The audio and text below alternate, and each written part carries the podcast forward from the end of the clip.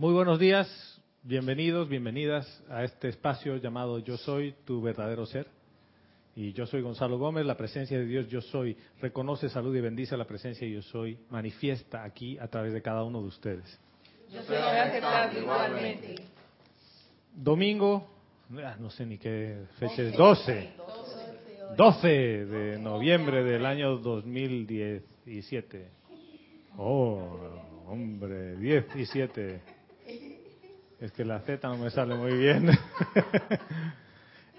Estamos transmitiendo esta clase desde Panamá, 11 de la mañana, hora de Panamá, y bueno, según la hora del lugar donde estés, en Argentina, una de la tarde, por ejemplo. Acabo de, estar por allí, eh, conversaremos un poquito al respecto. Si tienes algún comentario por la, de la clase en vivo, puedes hacerlo a través de Skype. Vero o Verónica está en el chat, amorosamente al mando de la cabina, quien pasa tus mensajes siempre y cuando tengan que ver con la enseñanza. Si me preguntas del fútbol, me puedes escribir a gonzalo.serapisbay.com y ahí hablamos, ¿no? Sí, porque si quieres saber del fútbol y dice cómo le fue a Boca en el clásico de Boca Juniors, se le responde, ¿no? Claro. Y si tienes algún comentario de algún tema de la enseñanza, aunque no lo estemos tratando, igual se lo puedes pasar. ¿ya? Hay preguntas que a veces son preguntas que te queman. ¿ya? En inglés hay una palabra muy linda, ¿no? El burning question, que son esas preguntas que tú las quieres hacer, pero nunca las haces. Y si tienes una de esas preguntas, se la pasas y Vero va a pasar tu comentario. Serapis Bay Radio es el nombre del usuario de Skype.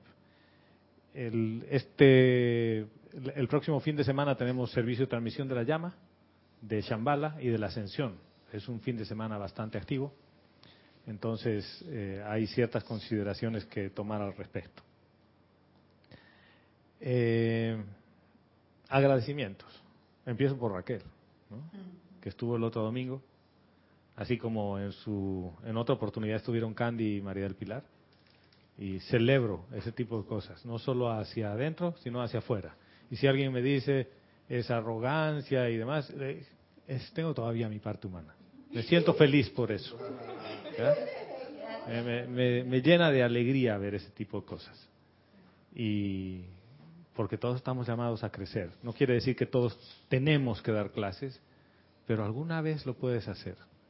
Y alguna vez puedes compartir el momentum que tienes en tu corazón. Y ese tipo de cosas eh, las celebro. Raquel nos dio la sorpresa, por eso les decía que era una sorpresa. Porque ya la anterior vez ya nos habían sorprendido Candy, María del Pilar. He estado por Argentina la semana pasada y antes de empezar la clase agradecerles a este Banderito, a Matías, que nos dieron y nos abrieron las puertas de su hogar, de su grupo, para estar ahí en La Plata. Estuvimos con Marta Silio y Mariana, que se montaron en un bus desde, desde Córdoba, se subieron un bus 12 horas hasta Buenos Aires para vernos, para darnos un abrazo de familia. Ese es todo el tema. ¿ya? Y cuando la gente hace eso, es, es como que difícil convencer a la personalidad por qué uno haría eso.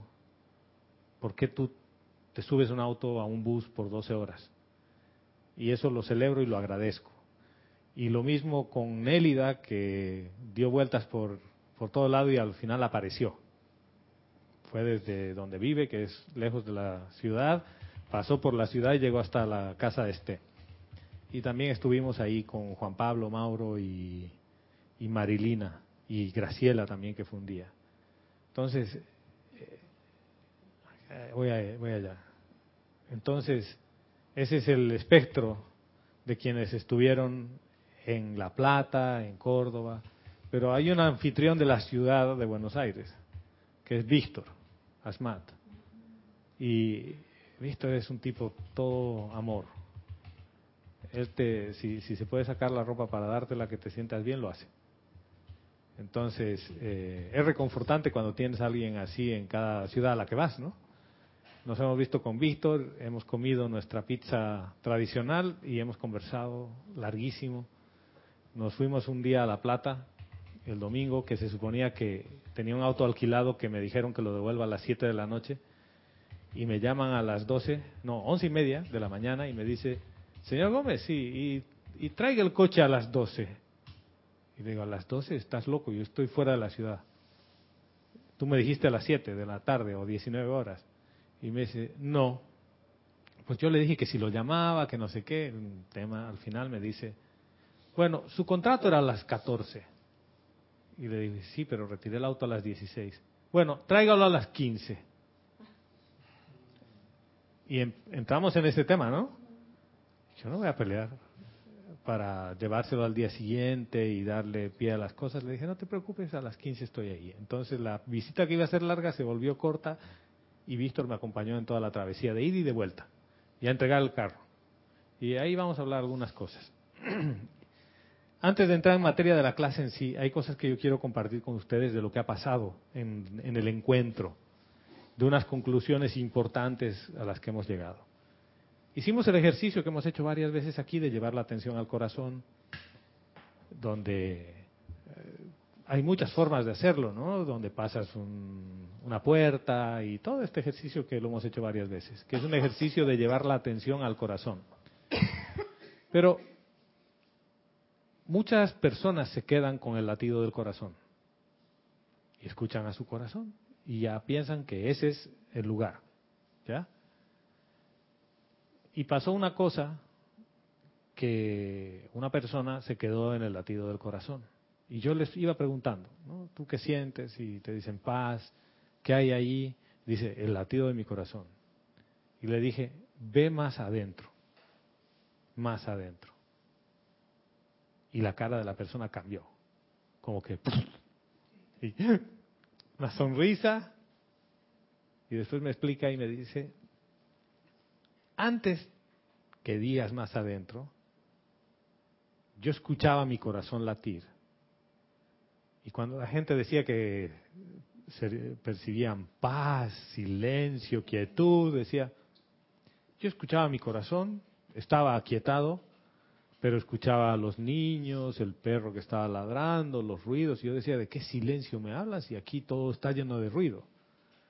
Pero dice, algo pasó cuando dijiste que vaya más adentro, que cambié de estado, pasé, y dice, no puedo explicarte con palabras qué pasó, pero sentí una paz. Dice, y desapareció el latido del corazón. Entonces, ¿por qué es importante compartir eso con ustedes? Porque, ¿saben hasta dónde los puede llevar la mente? Hasta la puerta del corazón. ¿Y saben qué hay en la puerta del corazón? El latido. Entonces tu cuerpo mental te lleva de la manito y te deja, y no, no, ni siquiera te deja, te dice, ya hemos llegado al corazón, escucha. ¿Sientes cómo late? Tum, tum, tum, tum, tum, tum. Lo escuchas en todo tu cuerpo, hasta tus oídos se mueven y las orejas se mueven. Dice, ya, ya está, ya. Ya has llegado al corazón, vámonos. En realidad no has llegado al corazón, has llegado a la parte física externa. Es un pasito más de llevar la atención un poquito más adentro. Y ese poquito más adentro hace que desaparezca todo. Entonces, en esta oportunidad yo hice un cambio en el ejercicio, porque la gente se quitó toda la ropa y entró con su cuerpo. Y otra persona dice, qué curioso, porque cuando yo pasé el latido y entré, desapareció mi cuerpo y no había ningún cuerpo, ya no, no había nada, era todo luz. Es interesante porque de nueve personas que estábamos, nueve personas hicieron el ejercicio, las nueve personas llegaron adentro. Y esto es contagioso y les voy a explicar cómo es la cosa. Cuando uno tiene velas, con una velita que esté encendida, yo puedo encender muchas velas. ¿Sí? ¿Con una velita apagada puedo apagar muchas velas? No. ¿No? O sea que la vela, basta que unita esté encendida, el resto se puede contagiar. Vamos a ver otro ejemplo. En la noche, esas noches que son oscuras, totalmente oscuras, tu habitación está iluminada con un foco, Tú abres la puerta y la oscuridad se mete y, entra todo y llena el ambiente y se vuelve todo oscuro a pesar del foco. No. Pero en el día, la habitación puede estar súper oscura, con el foco apagado, y abres un poquitito la puerta y se ilumina todo. Ni siquiera abres toda la puerta, un poquito, así, una rendijita de, de dos milímetros y se iluminó todo. Ese es el poder de la luz de tu corazón. Así funciona la luz en tu corazón. Entonces, eso que pasa, ese tipo de contagios, que cuando estás con alguien y la persona se ilumina, encuentra su, su, su ser y tú estás al lado, te contagia. Esto es contagioso porque acaba de encender el fuego del corazón y tu fuego se está encendiendo. El igual trae, trae el igual. Claro. Luz, luz.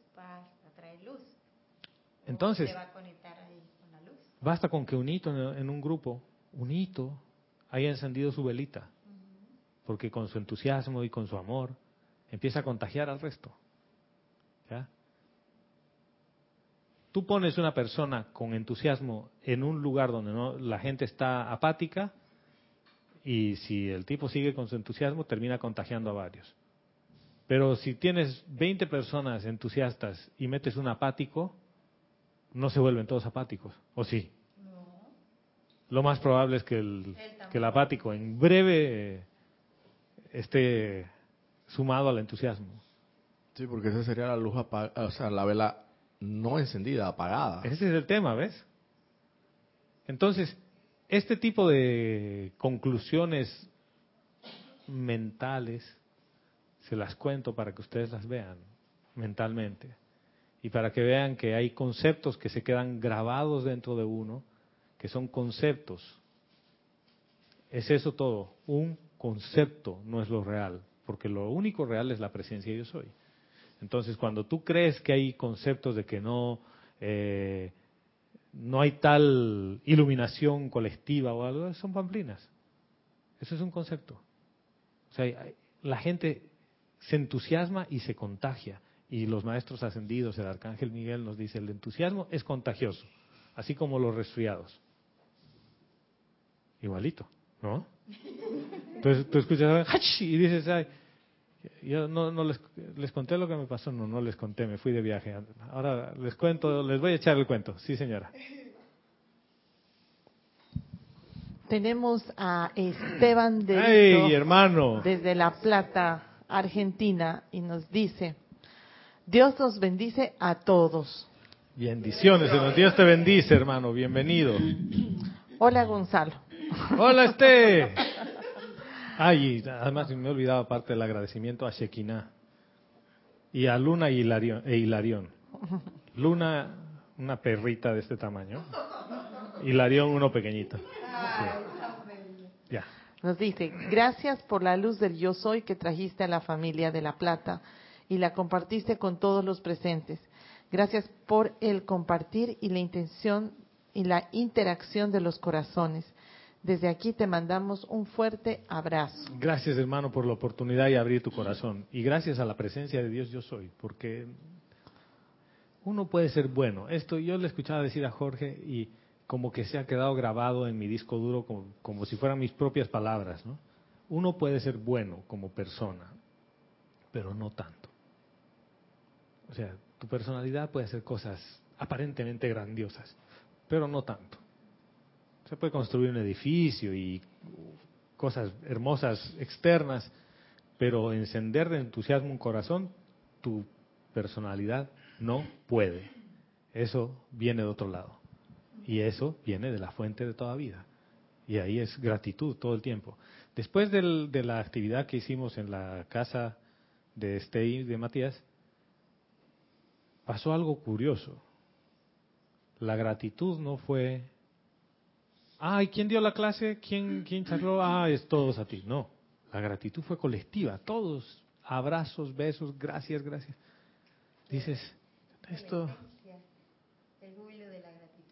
La esencia, porque, y al micrófono, por favor, usted, Esa es la esencia. una semana y ya júbilo, estamos. Porque es el lo júbilo. viví- yo lo viví con mi hermanita aquí. Es, el esencia es el júbilo, porque no estás agradeciendo a la personalidad de nadie, estás agradeciendo a Dios. Y ese, ese júbilo y esa gratitud es colectivo. Colectivo, Es a toda la manifestación de la vida ahí.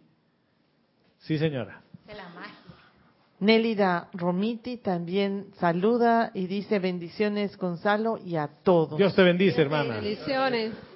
Y nos dice, gracias por la visita a la Argentina, me dio un impulso más en la enseñanza para seguir con más entusiasmo. Gracias, Padre, y gracias, hermana. Me dio mucho gusto verte también. Igual ella manejó de- desde un lugar alejadito. Sí. Reporta en sintonía Eric Campos, Teresa Peñate, Eric Campos desde Costa Eric, Rica. hermano, Dios te bendice. Teresa- Pura vida, Mae. ¿No? Teresa Pura vida. Peñate Castillero desde mm, Canarias. María Fiori está en Oh, vivo. Marina, Marina también y María Teresa Peñate, ¿no? Peñate desde Saludos, hermana. Islas Bienvenida. Cosmelia Molina desde y Nueva Marina, York. Marina Fiore está ahí cerca a Mickey Mouse. Cosmelia Molina desde Nueva York. Cosmelia. Dios te bendice, hermana. Bienvenida. Leticia López desde Texas. Oh, Leticia, bienvenida. Elizabeth que está de Elizabeth Corcova. ayer era su cumpleaños, ¿no? Feliz cumpleaños. Ya le mandamos un mensajito, pero ahora aprovechamos que todo el mundo le cante desde la vela a la luz. ¿no? Griselda Rodríguez serio desde Denver, Colorado. Dios te bendice, Griselda. Patricia Liendo desde La Paz, Oh, Bolivia. Patti. y también está Adriana Sarina desde Hannover, Alemania. Alemania. Oye, gracias, hermana. Ella se queda despierta hasta tarde. Bienvenida. Bueno, les cuento rapidito la anécdota esta de mi del- de la apariencia de resfriado que tengo un poquito de tos así como Vero. ¿Y por qué les decía que se contagia el entusiasmo como el resfriado, no? Estaba antes de irme de viaje vino Camila, porque mi hija se lastimó la rodilla, la trajimos y al médico y no sé qué. Y yo el jueves 2 de noviembre trabajé en la mañana y viajaba a Buenos Aires en la tarde. Entonces, llego al mediodía y Vero estaba con, mi hija en el médico y fui a dejar el carro al- a la casa, porque de ahí caminar al hospital son tres cuadras, cuatro máximo. Y le chateo, no me contesta, bueno, empiezo a caminar, ¿no? y caen unas gotitas de agua. Unas gotitas así, clic, clic. Digo, esto no vaya a ser que llueva fuerte y yo no llegue al hospital. Acelero el paso, empiezo a correr. No había corrido ni media cuadra y empieza a diluviar. Ese aguacero que viene con viento y que llueve de todo lado, es como meterte esas duchas que salen de los lados, de arriba, de abajo, de todo. En menos de media cuadra yo estaba empapado, pero totalmente empapado. Entonces ya eh, caminaba y me empezaba a reír. Porque nos pasó lo mismo en México con Vero y con mi hijo me pasó eso una vez en un viaje que hicimos, que estábamos en Orlando con Miguel. Y me empecé a reír. Yo me reía. Y digo, bueno, gracias Padre, ¿no? Llego al, al consultorio del médico que tiene puerta a la calle.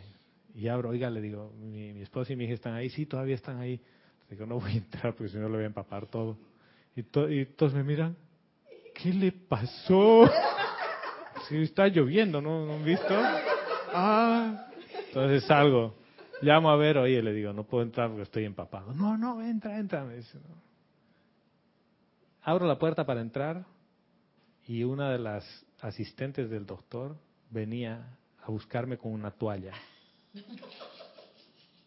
Y me dice, señor, séquese porque se va a resfriar. No, y le dije, gracias, pero yo no me voy a resfriar.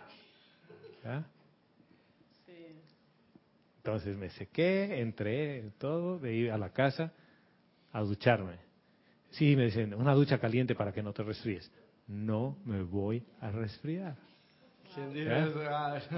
¿Por qué, por qué quería eh, por qué quería ducharme?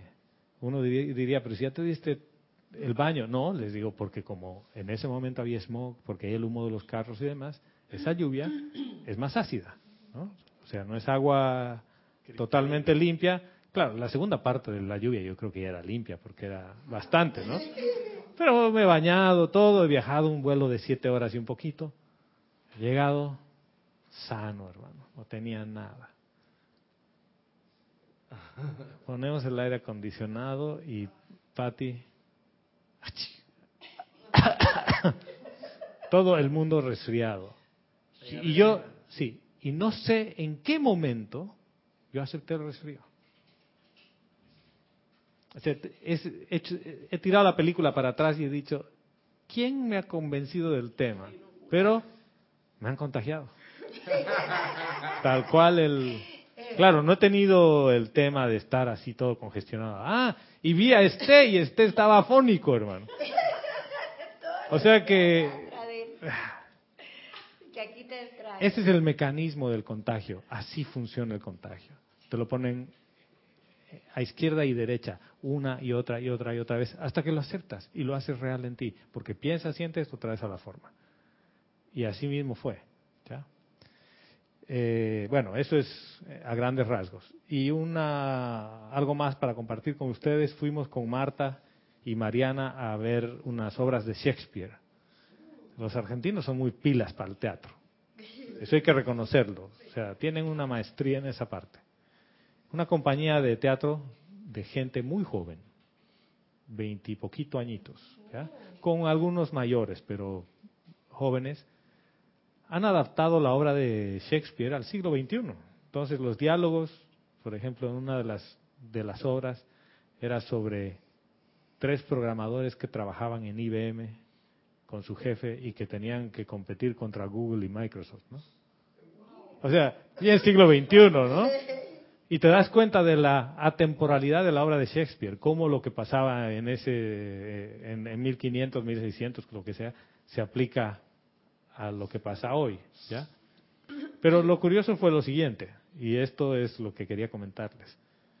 En la primera obra, porque, a ver, en seis días cubren las 38 obras. Pero cada día de martes a domingo, que son los seis días, porque el lunes está cerrado, cubren entre seis y siete obras. Nosotros fuimos al episodio 2 y vimos seis obras. Estaba Tito Andrónico, Ricardo II, La comedia de las equivocaciones, Sueño de una noche de verano y otras que no me acuerdo. Eh, Juan sin tierra, ¿es no? El rey.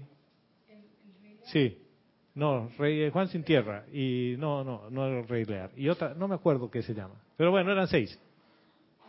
La primera escena es como un un baño turco de estos de vapor, con, con cosas audiovisuales, muy bien, ¿no? Y todos en toallita. Y al final de la escena entra uno de ellos totalmente desnudo, como vino al mundo, ¡zas! Y toda la gente. Y Marta me dice, decía que habían desnudos. Le digo, yo he visto que decía 38 obras, pero, ¿no? Y algunas mamás y abuelas a los niños, no miren, no mires. Ya. Tú dices, bueno, el tipo sale desnudo, ya.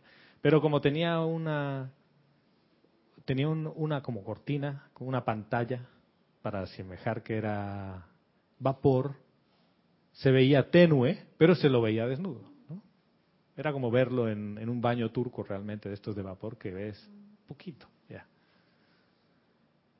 Va pasando Viene la comedia de las equivocaciones y todos los actores estaban en cuero.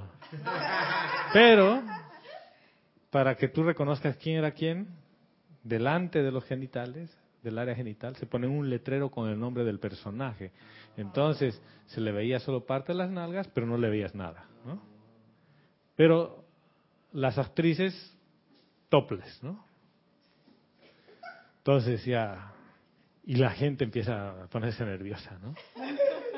Pero si tú te abstraes del tema y dices, es natural, que el único animal que se cubre de las cosas es el hombre, ¿no? El resto en la naturaleza no está buscando ropita para no mostrarse como es. Y nos parece grotesco ver una persona desnuda. Y bárbara la obra, super actores y actrices. Va pasando el tema. Y la última obra, dos parejas, entran con una ropa así como de Fórmula 1, con casco, todo, y de repente se sacan todo, hermano, y quedan los cuatro totalmente desnudos y sin ningún letrerito ni nada, ¿no? Y le digo, esta obra se llama Shakespeare en pelotas. le digo, ¿no? Marta me dice, sí, en bolas, sí, sí, sí, total, le digo, esto es Shakespeare en pelotas. Sí. A Mario, claro. Yo decía, esta obra es para Mario, esto es para Mario, porque estos estaban así todos totalmente desnudos, ¿no? No, no sabes, pero eso no es todo, porque empiezan a interactuar, porque supuestamente están en el bosque, y corren por los lados del teatro y se empiezan a meter entre la gente desnudos. ¿ya? Y los hombres, mientras están hablando con su diálogo, se apoyan sobre la cabeza de otro hombre y lo empiezan a acariciar. ¿no? Y con los genitales frente a una señora, así, ¿no? Y la señora mirando a cualquier lado. Y la abuela, la abuela con el nieto, está cubriéndose los ojos, no mire nada. Y las chicas, una de las chicas se suben las sillas así encima de, de la gente y con todo el aire, ¿no? Todos así. ¿Qué pasa? Son valientes. O sea, te inhibes ante la naturaleza del cuerpo humano. Te- y no estaban haciendo nada grotesco, ni nada sexual, si quieres verlo así, erótico, nada. Era, estaban actuando Shakespeare, hermano. Y vaya que, que hicieron una buena, buena puesta en escena de la obra, porque el mensaje te queda. Y después de eso salimos con Marta y Mariana y reíamos. Digo, esto es pero esa obra y el contenido de la obra nos hizo refrescar la memoria sobre cosas que habíamos visto aquí en el Serapis sobre la obra de Shakespeare. O sea que cuando nos reunimos a hablar de la enseñanza, teníamos material fresco. O sea, gracias, gracias Padre, ¿no? Obviamente, fresco, nuda, ¿no? Bien, sí señora. María Coronado desde Nueva York nos dice, Dios les bendice, hermanos queridos. Dios te bendice, María. Bienvenida, hermana. Asumo como mío también todo ese entusiasmo compartido en Argentina. Salud y bendiciones a todos. Así es, hermana, es tuyo también, porque todos somos parte de la conciencia una, es una sola conciencia. Y justamente ese es el tema que, que nos trajo a la, a la memoria el tema de Shakespeare. Uno piensa que todos estamos separados, pero somos una conciencia. Entonces, en lugar de estar pensando en que eso no fue mío, eso es tuyo también. También el aparente sufrimiento humano, aparente porque no hay tal sufrimiento, es todo en el mundo de la forma. En, en tu esencia no sufres. Eso también es parte de tu conciencia. Y eso nos trajo como, como traerte una memoria de años pasados, ¿no? Vieja, de la niñez que te la vuelve a poner y te dice, ¿saben qué? Ustedes son uno. Y esas seis obras eran una. Sí. Y sabes Sí, que, sabes que Gonzalo, Eh, cada uno de nosotros puede ser diferente porque somos diferentes, somos diferentes flores, como lo decía en la clase de, de Raquel. De Raquel, claro. Estamos en un jardín tan hermoso con diferentes flores exóticas y en esa en esas aparentes diferencias todos somos uno y yo creo que la, la, la fricción o la resistencia pudiera pudiera eh, ser porque no aceptas la diferencia en el otro, sino que tú piensas Exacto. que todo todos tienen que ser igual a ti y no es así.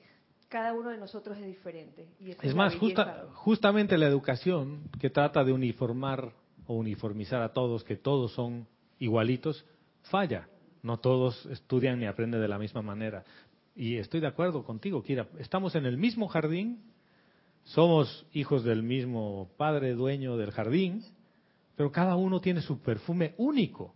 Y ese es un milagro. ¿Y sabes qué? Si tu perfume no está, el jardín está incompleto y no importa lo que hagas. Y, y esto es la introducción perfecta a un tema que le comenté a Kira, que, que pasó, ¿no? Y unas personas que me dicen, oye, eh, yo no puedo oficiar. ¿Cómo que no puedes oficiar? No es que yo no sé cantar. Y he escuchado repetidas veces, me han dicho que si yo no desarrollo la parte musical, no puedo ser un oficiante. Y, y sabes qué? yo hablo, dice, escucho música, pero no puedo cantar. Y cuando canto, trato de entonar la y sale mu. ¿no? Entonces dice, ¿y qué piensan ustedes al respecto? ¿Pueden haber ceremoniales en el que no haya ningún canto? Sí, puede haber. ¿Ya? Y estoy hablando de ceremonial externo, no hablemos de lo que en realidad es el sacerdocio del fuego sagrado, porque el sacerdocio del fuego sagrado tiene que ver con el sacerdocio de la llama que tú eres para manifestar la yosoidad. O sea, esto es externo. En lo externo pueden haber, por supuesto, ceremoniales en que nadie cante. Dice, sí, pero ¿y si y no puedo hacer música? Oye, no todos son músicos. Y ese es un concepto, otra vez, es un concepto que se queda grabado en la memoria de alguien y dice, yo no puedo hacer esto porque no soy bueno en la música. Yo no puedo oficiar porque no tengo un tono de voz adecuado. ¿Saben? Es un concepto y eso es todo lo que te frena. Y la música de la que hablan los maestros ascendidos y de la que habla la enseñanza no tiene nada que ver con la música externa.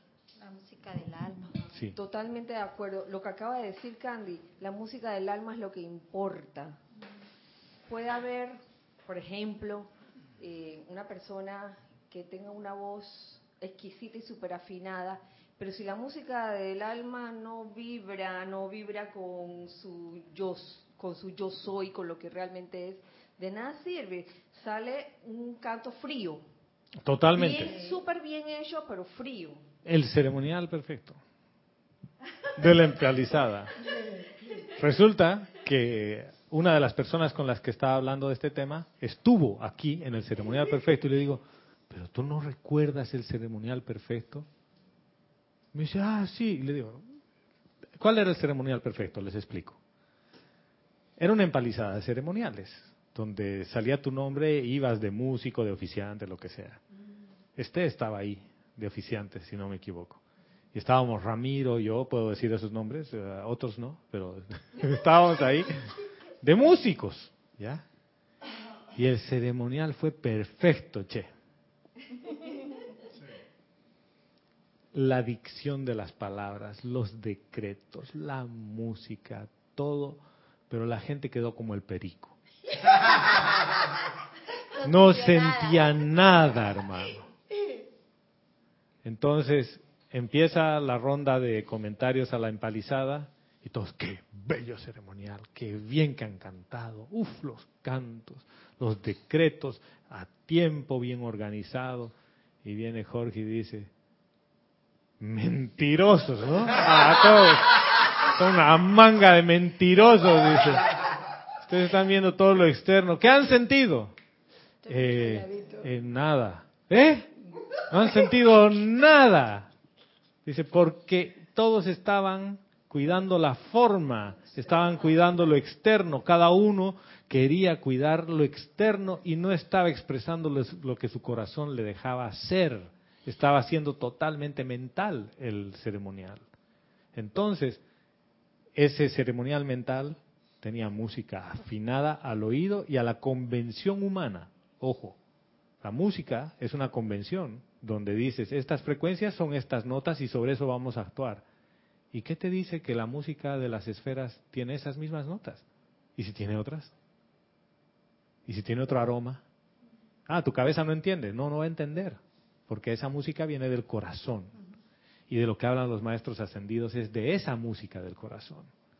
Es de lo que siente el otro cuando tú haces un decreto, cuando tú haces una visualización. Lo que siente lo que puedes mover de que su fuego se expanda. Esa es la música. Y, y ese es el contagio que sale. Pero ese es el contagio que sale. Y para que vean que esto no es así nada casual, libro del Diario del Puente a la Libertad del maestro ascendido Serapis Bey, capítulo 5, en el maestro habla de, segunda parte, el punto 13 dice música, dos puntos, causa o efecto. De por sí, la música es un efecto que resulta de poner en movimiento la sustancia luz universal mediante los poderes creativos de pensamiento, sentimiento, acción o palabra hablada. O sea, A ver, espérense un rato. ¿Dónde dice eh, tocar un instrumento, notas musicales, flautas nativas americanas y cantar? ¿Lo ven? Después viene, pero dice, de por sí es un efecto. ¿De qué? De que pones en movimiento la sustancia luz universal mediante los poderes creativos de pensamiento, sentimiento, acción o palabra hablada. Dice, y no obstante, si bien es un efecto que resulta de la vibración de ondas energéticas, también puede utilizarse poderosamente como una causa para manifestar sanación cuando se le entiende, dirige e interpreta apropiadamente. Dice, la música es sinónimo de actividad en el ámbito de la perfección de Dios, ya que cada pensamiento y sentimiento del Altísimo crea un sonido glorioso y emite un bello color revestido con una forma exquisita. Voy a leer en extenso todo y después vamos a, desmenuzar ya. La creación tiene lugar con el acompañamiento de una música tan bella que haría detenerse el corazón del hombre. O sea, ya estamos hablando de una música que no conoces. Porque conocer es con esta parte de la mente y dices, ah, ese autor yo no lo conozco. ¿Era Beethoven? ¿Era Haydn? No, no. Era Maluma, te dicen. Ah, sí, no lo escuchaba. Sí, felices los cuatro. No, no han escuchado eso, ¿no? Roberto está todo así. Imposible, no escucharlo. Dice, Porque estás en la barriada y alguien lo tiene por allá tres casas. no, eh, de cualquier lado, hermano. ¿Y cómo haces esto? Vuelvo al, al texto. Nos dice, el movimiento rítmico de los planetas alrededor del Sol contribuye a la sinfonía cósmica y el movimiento hacia adelante de la galaxia es una procesión de tan magnífico esplendor que las palabras no pueden siquiera comenzar a describir su poder inspirador, energizador y elevador. Llegará el día en que también el individuo, y aquí entra con cada uno, es contigo, hermano, contigo también, contigo, conmigo, con, con cada uno. Y no individuo-persona, la individualización de la presencia.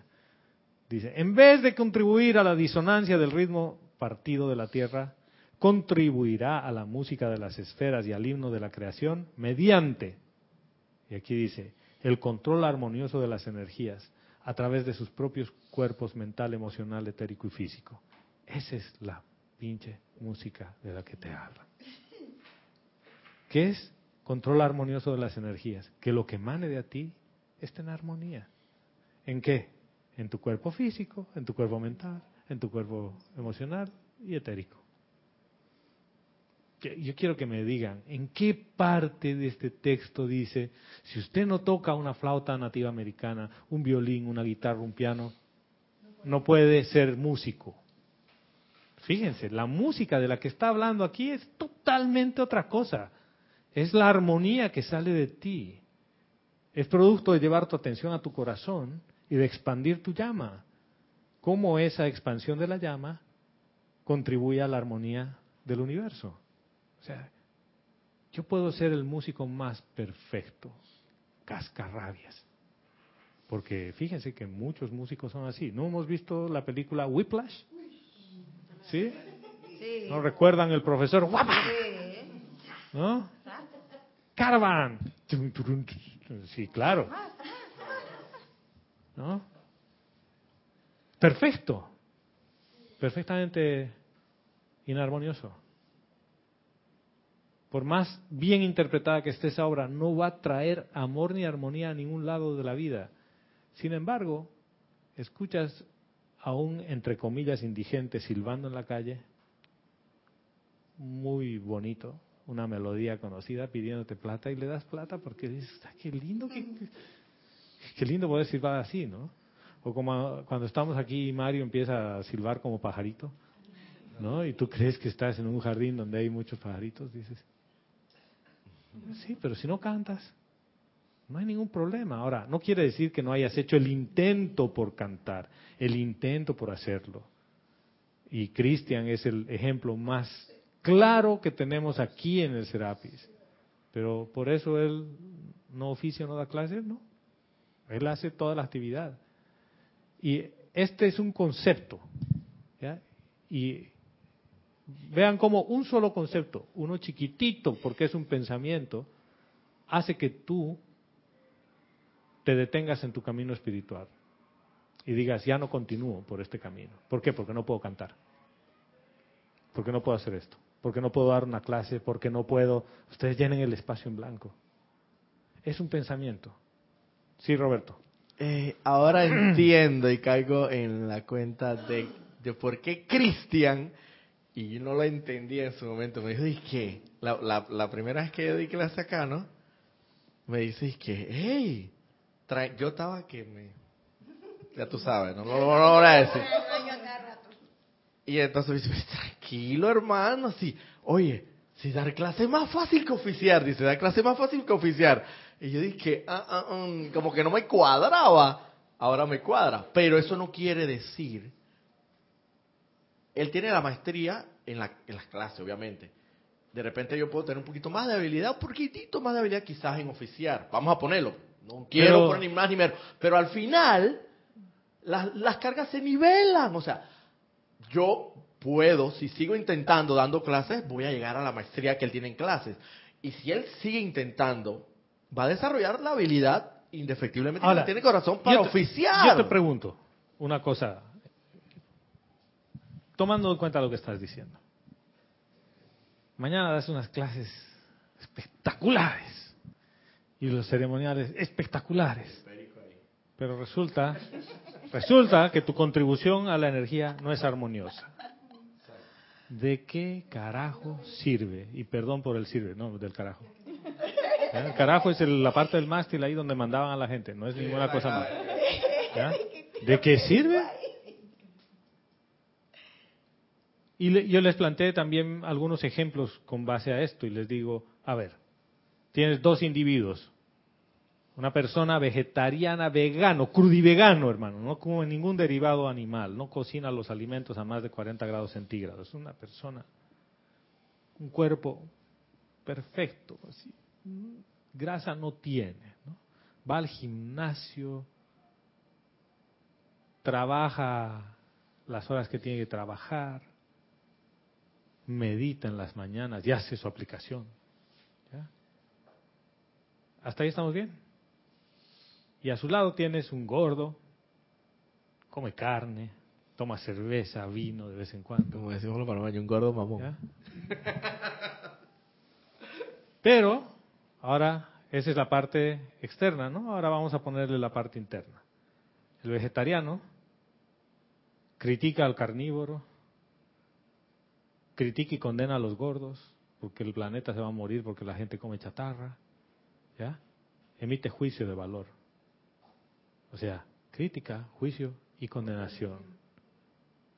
El veneno, los tres venenos que el maestro ascendido San Germain nos dice, esos son los primeros que tienen que eliminar. Pero el gordo es amoroso, compasivo, ayuda al vecino, a la gente y todo, y no critica, no emite juicio de valor y no condena. Pregunta, hermano. ¿Quién En la melodía, a la luz de esta clase, en la melodía del universo, ¿quién contribuye a la música de las esferas? Exacto.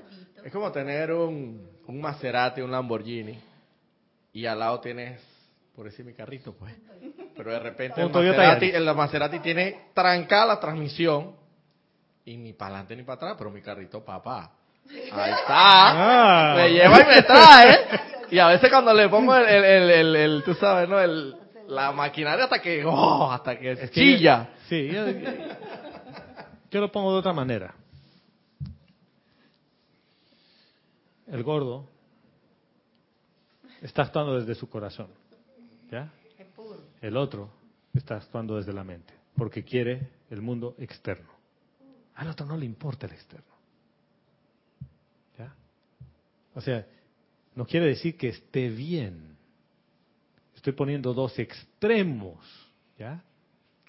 Y en estos extremos, uno ha eliminado los tres venenos iniciales y ahora le tocará eliminar las sustancias, las siete sustancias, todo lo que tú quieras. El otro ha empezado por la forma, pero de fondo no ha eliminado lo más importante, que es lo que más te intoxica. Y lo vamos a poner de otra manera. ¿Dónde se queda el físico cuando termina tu encarnación? Acá mismo, hermano, o sea, A No que- nos los llevamos. A que lo cremen o se lo coman los gusanos. Tú eliges. Sí. ¿Y el etérico dónde se va, hermano? Ese creo se que va sí contigo de vuelta. Toda crítica, juicio y condenación se va contigo para la próxima. Toda la intoxicación de la carne y de ciertos alimentos eventualmente se va a quedar aquí. No quiere decir por eso que digas no voy a eliminar las siete sustancias, pero discernimiento. Primero, mira, ¿qué es lo que te contamina más? O sea, si tú quieres empezar un proceso de detox que está de moda, ¿no? De desintoxicarte, la desintoxicación no sería sensato que empiece por juicio, crítica y condenación en vez de que empiece por dejar la hamburguesa. Puedes com- comenzar por hamburg- hamburguesa vegana. Te lo voy- la otra te vez lo me voy a poner- una más rica. Ahora, te lo voy a poner de otra manera. Ya no como hamburguesa ni carne vacuna porque pobrecitas las vacas. Pero mi vecino es un hijo de su. Entonces, Sí, que es peor. entonces, ay sí, qué lindas las vaquitas, pero esta gente de mierda. Entonces, hermano, o sea, esa es la música que emana de ti. ¿Ves? Y ahí no estamos hablando de ningún instrumento. Y aquí el maestro ascendido Serapis Bey nos dice exactamente eso. Y si tú quieres ser el sacerdote de tu llama, que de ti emane armonía. ¿Sabes algo, eh, Gonzalo? Y parece mentira, eso se aplica también hasta, hasta para, para lo, ex- lo externo. Vamos a poner el caso que te voy a el, el ejemplo que te voy a dar. Y no es un ejemplo, es una realidad. Yo la he vivido. En el trabajo, de donde yo trabajo hay un chofer que es, global del ministerio. Pero el man, el man es gordo y, o sea, el tipo tiene como una cosa acá atrás de la gordura. Pero hermano, cuando, o sea, yo me preguntaba, ¿no? Ese tipo, o sea, no sé, yo, lo- y es joven, no tiene ni 30, como 30, 30 y pico años. Y si lo programaron así. Una vez me enseñó la esposa, hermano. Yo, oh. Después vi la hija, Barbie. todo súper. Yo dije, hermano, pero por cuando, de, de dónde este, este, este tipo puede sacar una mujer así? O sea, todas esas cosas. Pero es que tú lo tratas. Y el tipo es un amor. Nosotros fuimos a una, una gira a Chiriquí con él. Y el tipo hasta para dormir es, es grotesco. Y las pezuñas así como todo ordinario. Pero el man tiene un amor en la manera de tratarte. ¿Viste? En la manera, él emana algo especial. Que todo eso queda atrás, hermano. O sea que tú dices, Y- y como la, la, la parte externa es fea, adentro también tiene que ser feo. Entonces, cuando te vas a comer ciertas frutas que se ven feas por fuera, no, no, yo no como porque se ve feo. Y cuando te la comes es deliciosa. Y todo el mundo habla de él súper bien. Y todo el mundo quiere estar con él. Las muchachas se mueren porque él sea el chofer de las giras. Se Sí, mueren. Porque eventualmente todos los hombres muy lindos como así Adonis, cuando tengan sus añitos entrados y su cuerpo envejezca, quizás no tengan cabello y tengan barriga y sean igual. Pero, y encima un patán. Entonces, en vez de tener un Adonis que hoy es muy lindo externamente y es un patán del principio a fin, oye, prefiero tener una persona que lo que hace es darme el alimento primario, que es amor. Y, O sea, él, es- y él es sí. muy sensato y todo. y es una persona maravillosa. Ah, Invítalo, invítalo aquí a la clase. amor. Claro, eso en lo externo, obviamente, pero, pero si nos vamos a, a comparativamente hablando en lo espiritual, se aplicaría más o menos de esa manera. Es que es eso. Y, y, hermano, es una cosa impresionante, ¿verdad? Que sí, lo veo y yo dije, wow, Bueno, cuando lo conoces. Ya lo vamos a invitar. Sí, señora. Sí, Vero. Nos habla Angélica de Chillán, Chile. ¡Oye, Nos dice, Angélica, hermana! Sí, Angélica me dice que yo casi cruzo los Andes, pero... Y, sí, eh, la, la próxima. La próxima vamos a ir a, a la casa de Angélica, creo. Nos dice, Gonzalo, bendiciones para ti y todos. Dios te Dios bendice, bendice. hermana. Estos párrafos que acabas de leer me evoca dos cosas. Cuando escucho a un varón con un cargo importante, este tiende a impos- impostar la voz en un tono grave, casi cap- casposo, ronco, para denotar que es alguien que habla cosas importantes pero deja el corazón apretado. Claro. Por el contrario, Yo les voy a decir lo que trae aquí el mensaje importante de Su Majestad. por el contrario, también siento En que sí. puede estar el- en el miedo también, sí. Por el contrario, también siento que si hablamos desde el corazón, desde la conciencia crística, claro que puede sanar o permitir que un alma se ilumine solo con la música de las palabras que salen de tu boca. Que en sí no son palabras que salen de mi boca las que sanan, sino la calidad, la calidad le permite a otro comprender en la luz que es real. Hermana, y lo que importa es lo que viene como radiación. Hay clases que son bellas, perfectas, ha hablado todo lindo y sales y dices, tengo hambre, tengo sed. O sea, no sed física, sino hambre. Dices, ¿por qué he venido a comer? Aparentemente me han dado 60 minutos de comida y sigo con hambre, porque no había radiación.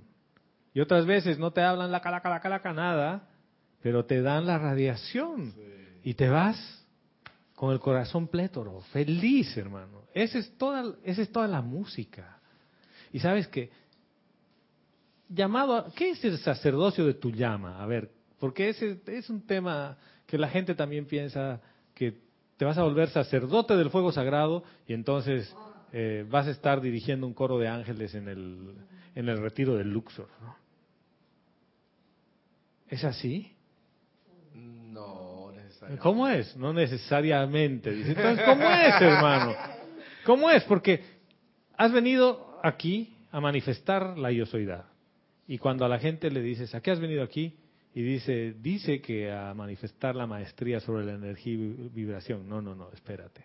Dice, dice, eso es alguien más. No, tú a qué has venido? A manifestar lo que yo soy. Ah, esa es otra cosa. Has venido a manifestar lo que tú eres. Para ma- manifestar lo que tú eres, te dice, necesitas el control sobre esa energía, pero no el control represivo, sino saber cuánto emana de ti. O sea, fíjate la diferencia.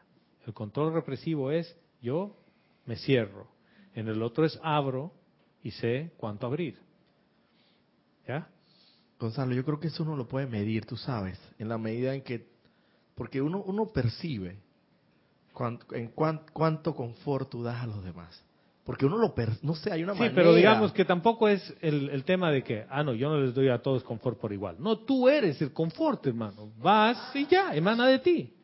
Es la luz que sale de ti. El sol, imagínate que el sol diga, ¿sabes que Yo voy a iluminar el planeta, pero ah, estos de este país X han estado medio, ¿no?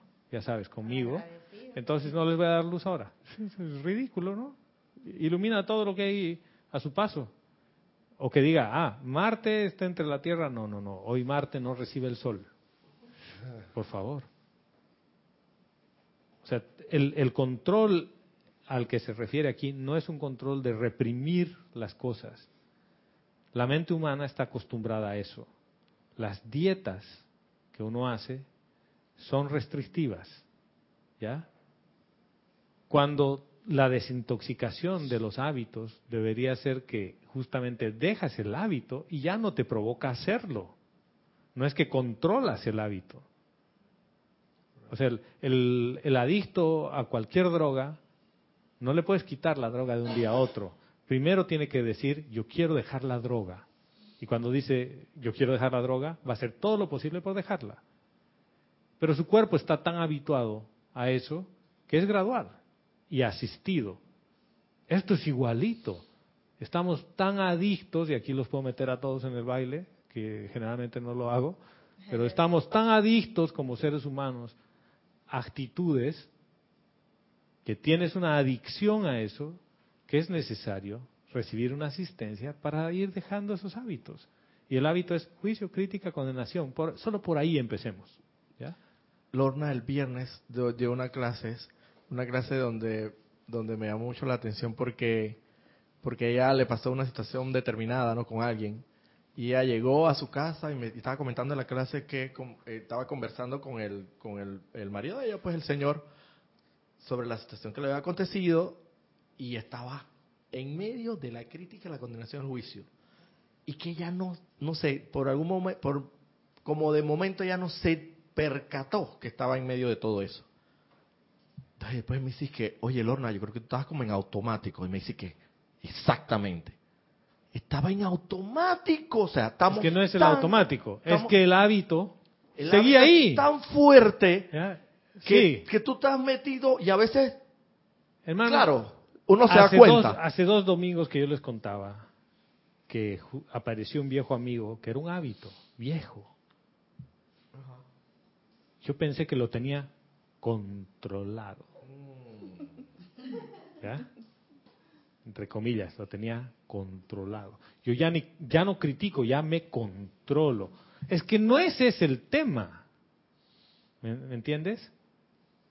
¿Qué es lo que necesitas controlar? El rayo de la atención. Eso es todo lo que necesitas controlar. ¿Y cómo se controla? Yo decido elegir dónde pongo mi atención. ¿Ya? Y cuando encuentras un hábito de esos, le dices, mi viejo amigo, te acabo de ver, me atrapaste la atención y te doy gracias porque me estás mostrando que sigues ahí y vuelves a tu corazón. Y ahí tienes todas las herramientas, llama Violeta, purificación, y le dices, nos vemos en las cómicas. Pero no hay pelea, fíjate, no hay represión. Porque en algún momento dado, si lo has guardado y lo has reprimido, va a salir. Y generalmente cuando menos te lo esperas, vuelve a salir el pinche hábito, hermano. Te dice, lero, lero. Por eso es que se habla de liberar con amor. La liberación es a punta de amor y es voluntaria, es porque amor. tú quieres dejar eso. O sea, tú te imaginas si alguien te tiene que obligar a dejar las cosas y te digan, Roberto, mira, yo creo que tienes unas libritas de más y te me pones a dieta ya. Cuando la persona que te pones a dieta ya no está, ¡uh! empieza a meterse todo lo que pueda a la Oye, boca. a veces hasta estando te vas para el baño y que wow. Sí. ¿Por qué? Porque, porque, tú no, quieres. exacto, tú no quieres, exactamente. Tú no Tú no quieres. quieres. Sí, Kira. Y Gonzalo, tengo una teoría al respecto de lo que están hablando. Y es que ya sea porque reprimas un hábito, eh, una adicción, o porque controles dicho hábito o, adicción, siempre habrá la posibilidad de que aparezca de nuevo. Y por eso es que uno debe estar consciente de sus reacciones, sus hábitos, sus adicciones. Porque puede aparecer hasta cinco minutos antes de ascender. Claro. Por ejemplo. Sí, pero porque nunca lo liberaste. Y en realidad el liberarlo es dejarlo ir, hermano. O sea que cinco minutos antes te toca liberarlo. No, no. Como nunca lo liberaste, cinco minutos antes te dice, hello. Bueno, pero entonces, hello, entonces tú tomas la decisión. Tengo, o, o, o me dejo No, no, no, no, no, no, porque te dice, welcome back. ¿No? Y entonces, ¿qué harías Bienvenido de vuelta, Roberto, porque tú no te vas, mi hijo. Te quedas Ah. atrapado en el mundo de la forma porque no sabías que yo estaba ahí. Tú ya pensabas que habías liberado toda la vida. Mentira. Te falta esta figurita. A mí no me liberaste y yo acabo de aparecer para decirte, no te puedes ir. Mm, mm. Bad news for you. Claro. Ahora, mira. Y, y esto conversábamos porque en la, en la casa de Esté fue un conversatorio, ¿ya? No fue una clase, no fue un seminario, fue un conversatorio. ¿Cuál es la característica del conversatorio? Nos sentamos a la misma altura y conversamos. Pero si no me falta tú que estás a la altura, porque estamos en un conversatorio aquí. Pero es que es así. Las clases, las clases de los domingos aquí conversamos, hermano, a la luz de la enseñanza de los maestros ascendidos. O sea, no, no estamos hablando aquí de, de cómo te fue el fin de semana y, No, no, y qué no. tal estaba el pescado frito. No, estamos conversando. Sí, un pescado frito, qué rico, ¿no? Sí, señora. A ver, la tengo ahí. Angélica Valenzuela, desde Santiago de Chile, nos dice, hermanos amados, buenos días a todos los presentes y mil bendiciones.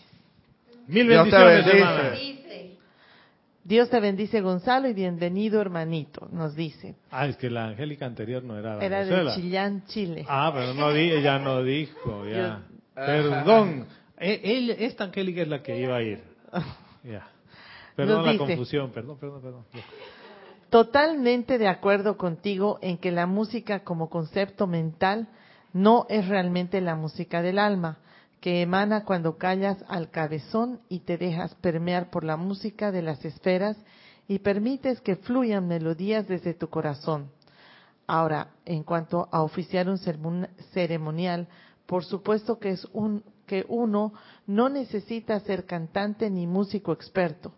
Si aplicas este principio, permites a la energía fluir a través de tu corazón. Entonces salen melodías maravillosas. Bien, gracias hermana. Dos cosas ahí. Y Una, una, un- una última cosita. Dice, ¿podrías traducir la palabra pinche? ¡Wow!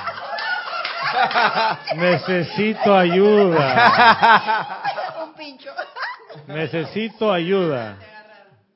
A ver, No, pero ya lo otra tú, no, no, venezolano. ¿tú qué entiendes por pinche? pinche. Es el menos importante. Eso, eso, eso. Ya.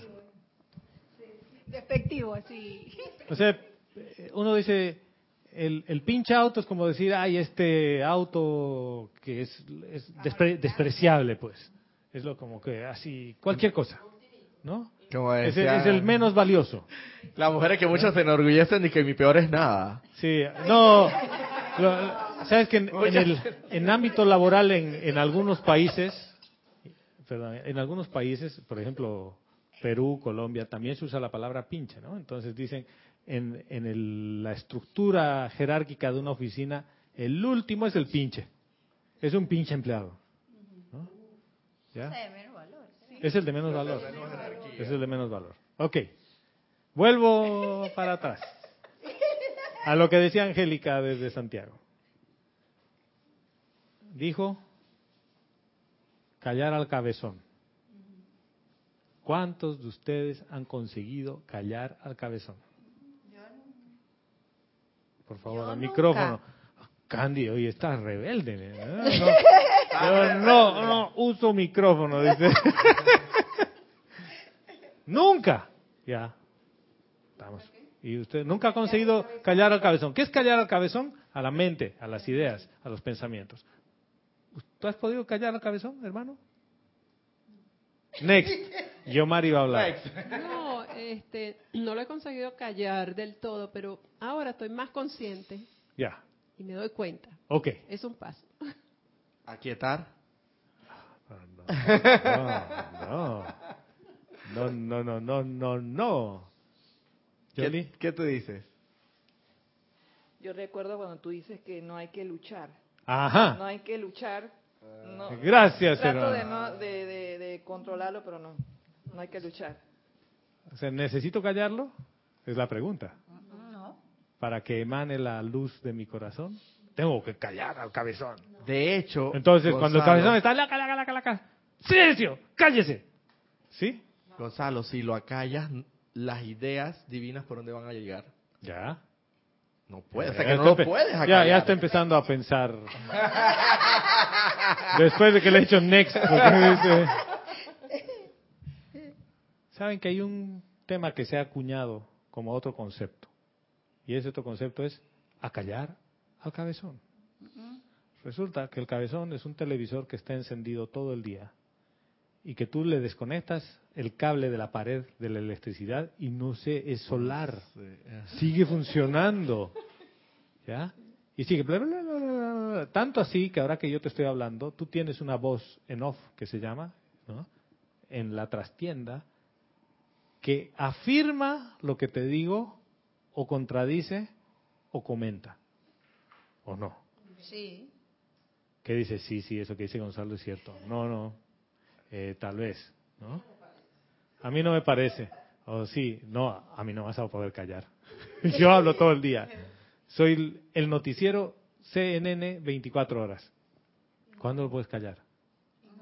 Nunca. Ni dormir. ¿Qué es lo que tú sí puedes hacer? De, pa- de, o sea, de transmitir noticias fatales. No, no. Puedes pasar no, a transmitir no, no, noticias, No, no, no, no. noticias Sí. buenas. Ignorarlo. Ignorarlo. Yo le quito la atención. Ay, ahí está. Listo. Bingo. Gracias, Candy. Ya, nos podemos ir. Esto todo es un ejercicio de atención. ¿Dónde está la armonía de tu verdadero ser? ¿Dónde? ¿Dónde está tu verdadero ser? Corazón. Ay, pucha, yo pensé que ya está. Sí. Es que estás tan profundo y que no sabemos por dónde viene la... Blanco es frito se come, gallina lo pone. ¿Qué es? ¿Qué es? El gallo, hermano. Sí.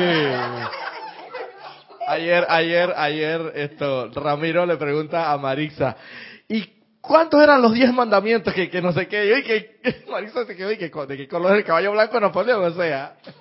Bueno, Le dijo que blanco y la es. agarró, la agarró y que, oye, ¿cuán- dije, ¿cuántos eran los diez mandamientos, Marisa? Oye, a ver. tú vienes todos los días a clases, hermano. Dice el viernes Lorna, ayer Ramiro. Bueno, él es discípulo de Ramiro. Dale. Sí, señora. Yo pienso que tienes que... Ah, ese es Vero desde Soy la yo, cabina. soy yo. Que tienes que estar clarito en lo que Ahora, quieres. tienes No, que no, estar perdón, clarito. no. Ya. Emana de ti Sí, querer tienes que estar claro. hacerlo Estoy de acuerdo contigo. y saber qué es lo que quieres. Eso es todo. Tienes que saber qué es lo que quieres. Ahora, y de espérate. acuerdo a eso, eh, Vayamos un paso antes. aislarlo. Primero es necesario que sepas quién eres y que estás al mando.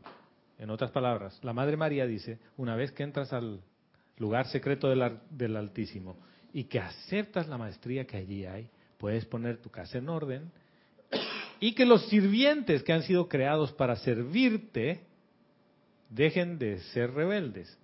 ¿Quiénes son los sirvientes? Los cuatro sirvientes. Cuerpo físico, etérico, emocional y mental. El que está todo el día es el mental. ¿Pero por qué? Porque tú le pones la atención a eso. Ahora, fíjense, el cuerpo mental tiene una naturaleza. Conoce del pasado, especula sobre el futuro, critica todo, lo juzga todo y condena todo. El mental hace eso todo el tiempo porque es lógico. O sea, trabaja en base a la lógica externa. O tú le puedes dar un esquema diferente a tu mente. Tú le puedes decir, analízame esta melodía. Y te va a decir, ah, la melodía estaba entre esta frecuencia y esta otra. Duró tanto tiempo. Todo es en tiempo y espacio. Eso es lo que hace la mente. Pero si tú le pones la mente ahí, o tú te identificas con tu mente, y al identificarte con tu mente dices, los argentinos somos así, che, y a mí nadie me va a cambiar. Ya, listo. Next, siguiente. Nadie te va a cambiar.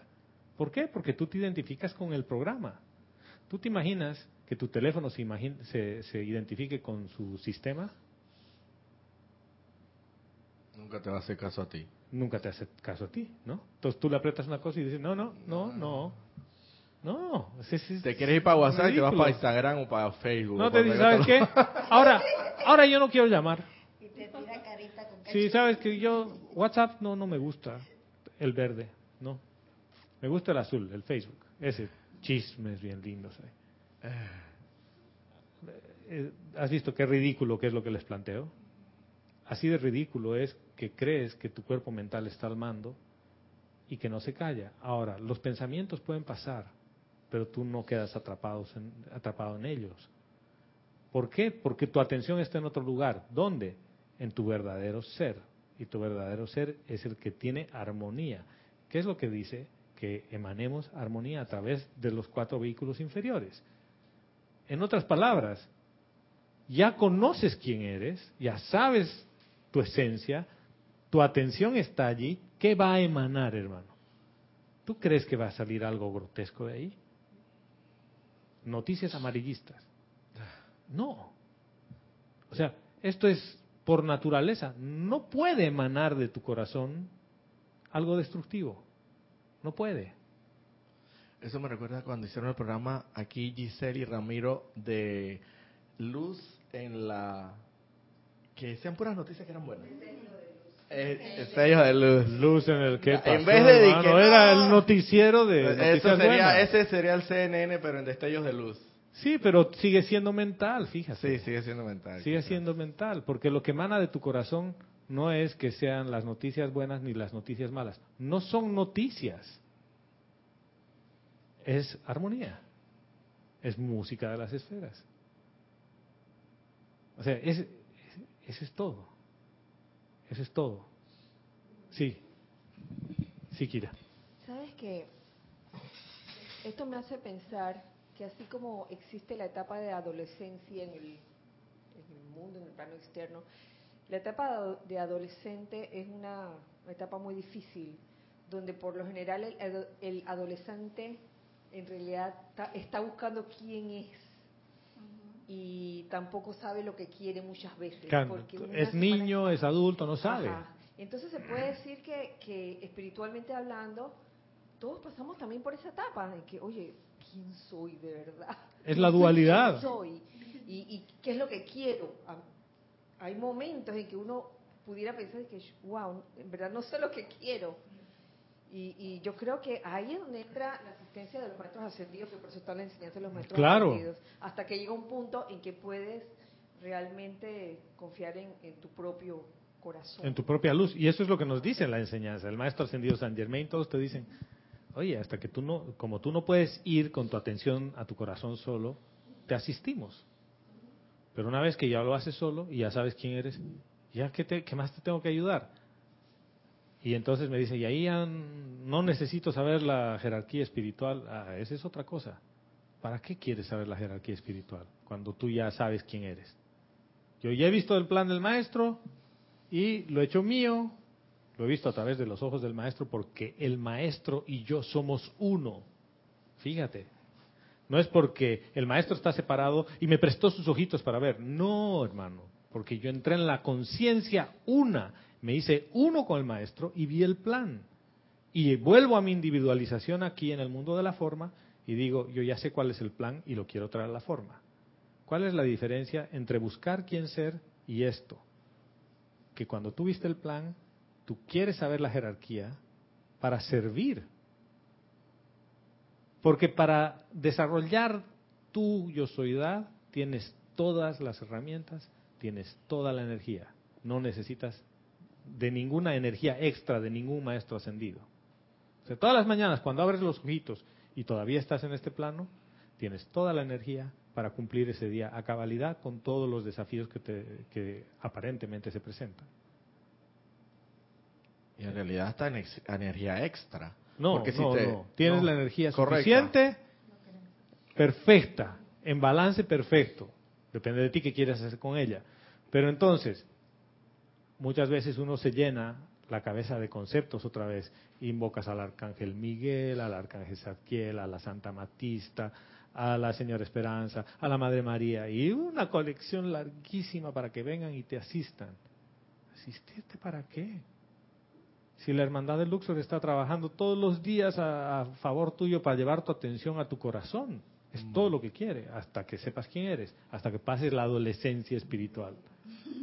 Pero cuando pasas la adolescencia espiritual te das cuenta que, ¿para qué estás aquí, hermano? ¿Estás aquí para que los maestros te sirvan? ¿O estás aquí para servir?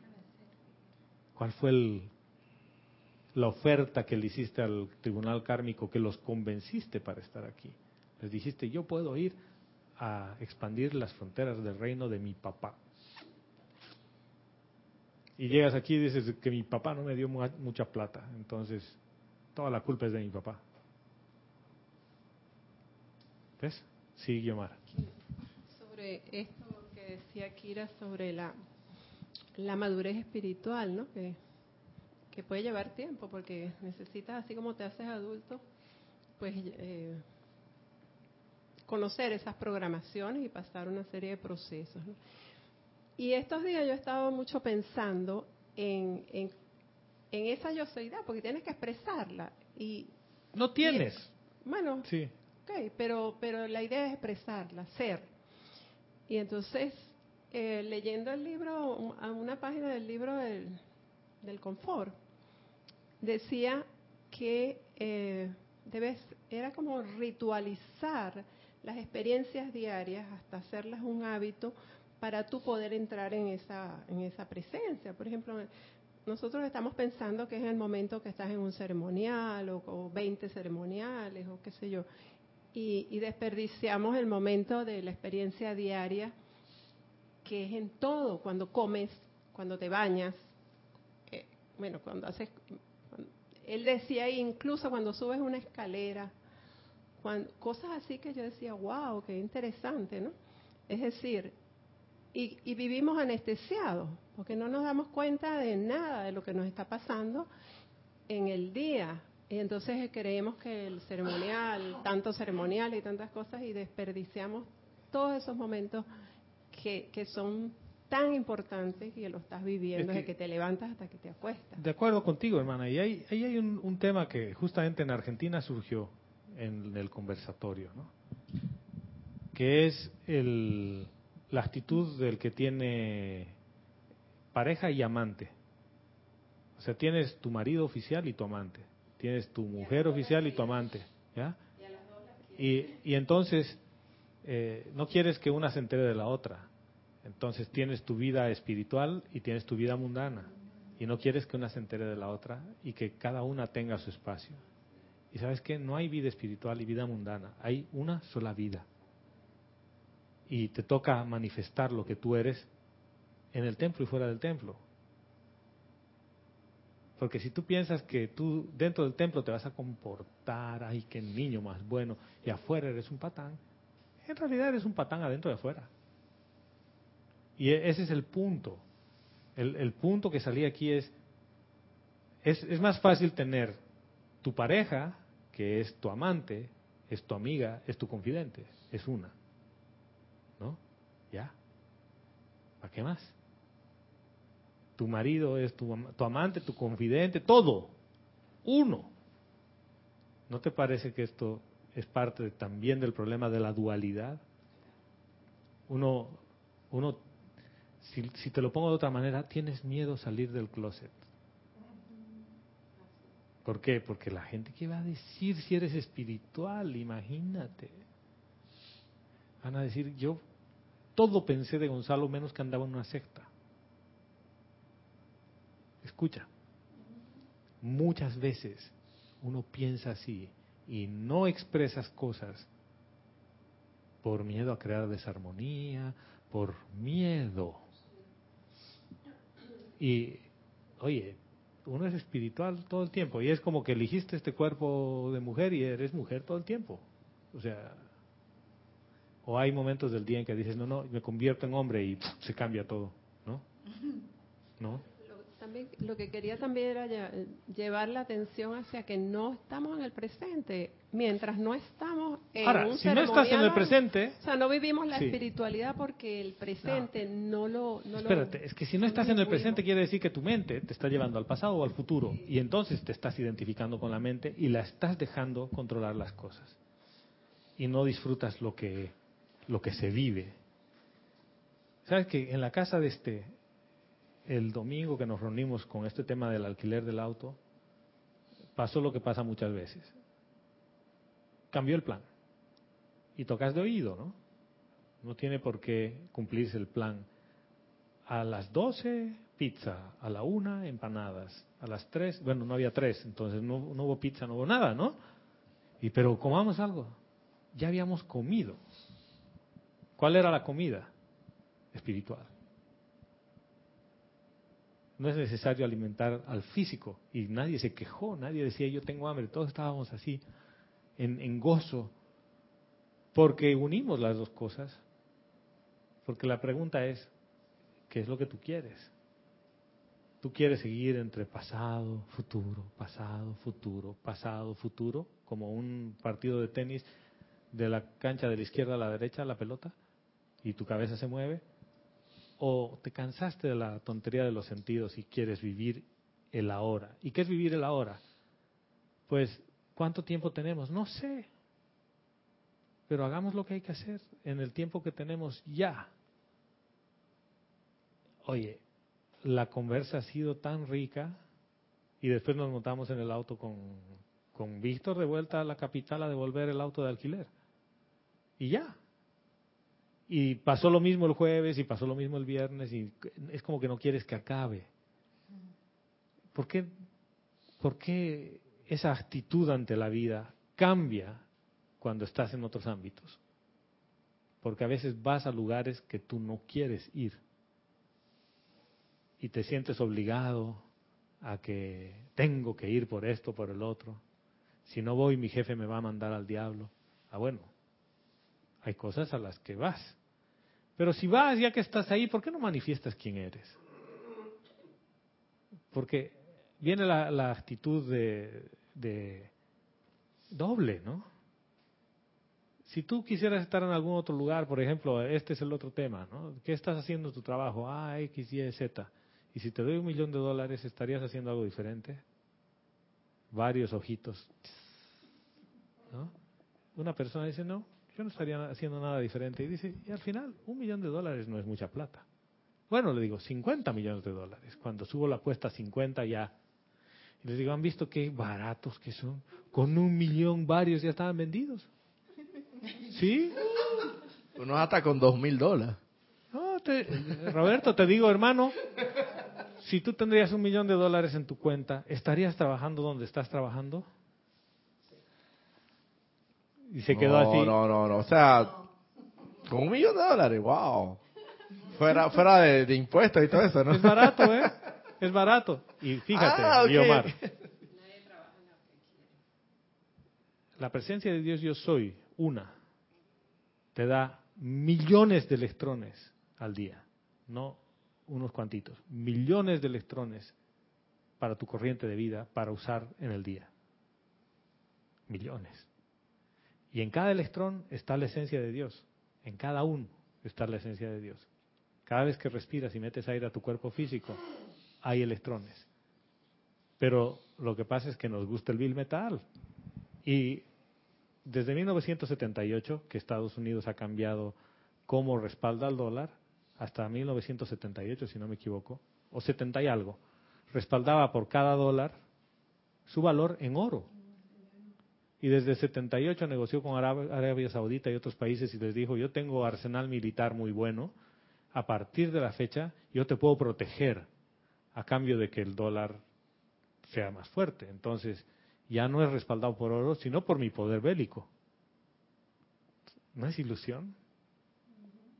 Vas con tu billetito de 100 dólares al tesoro en Estados Unidos y le dices, yo quiero su valor en oro. Y te dice, ¿cuántas balas quiere? sí. E- ese es el tema que fíjate que sí puede tomar mucho tiempo en el mundo externo, pero en realidad la decisión es un instante. Es un instante que dices, yo quiero esto. Y todo el universo colapsa en el universo de, po- de posibilidades. El resto de posibilidades ya no hay. Solo hay lo que elegiste. Y el universo confabula para que eso se haga real. O sea, se alinea y se vuelve real. ¿Por qué? Porque tú dijiste con tu poder creativo, esto es lo que yo quiero. Pero el, el detalle es que cuando es de tu mente, no pasa nada. Cuando es de tu corazón, ahí, ahí está, hermana. Entonces a veces... Esa, esa pregunta que hiciste a, a Roberto de si él estaría en ese trabajo es interesantísimo porque entonces no estás en el presente. No. Si, si tu trabajo no es lo que tú quieres, tú no vives el presente. Estás viviendo qué? Fíjate, No, que, fíjate que, qué tan... Te lo voy a poner de otra manera. Te lo voy a poner de otra manera. Hasta los 18 años que vives con tu padre, bueno, mayormente, no todos, pero todos, la mayor parte vive con sus padres hasta los 18 como mantenido. Y haces lo que te da la gana. Aunque tus padres te dicen, haz esto, haz el otro, haces lo que te da la gana. En la universidad, igual, ¿no? Hasta que empiezas a trabajar y que medio que no haces lo que te da la gana, hasta que te jubilas, donde la plata de la jubilación te permite volver a hacer lo que te da la gana. Entonces, ese es el sistema, ¿no?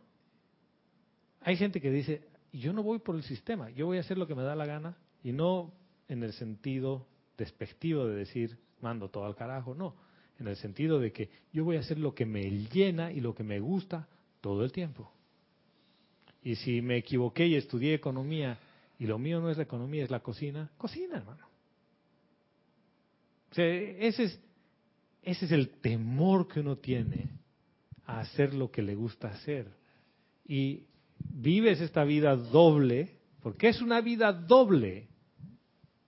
Y dices, esto es temporal, esto es un poquito de tiempo más. Gonzalo, solo te faltan, ¿cuánto? 15 años para jubilarte. No es nada. Yo digo, 15 años, no, no, no, no, no. Mucho antes de eso, pero ¿qué ocurre?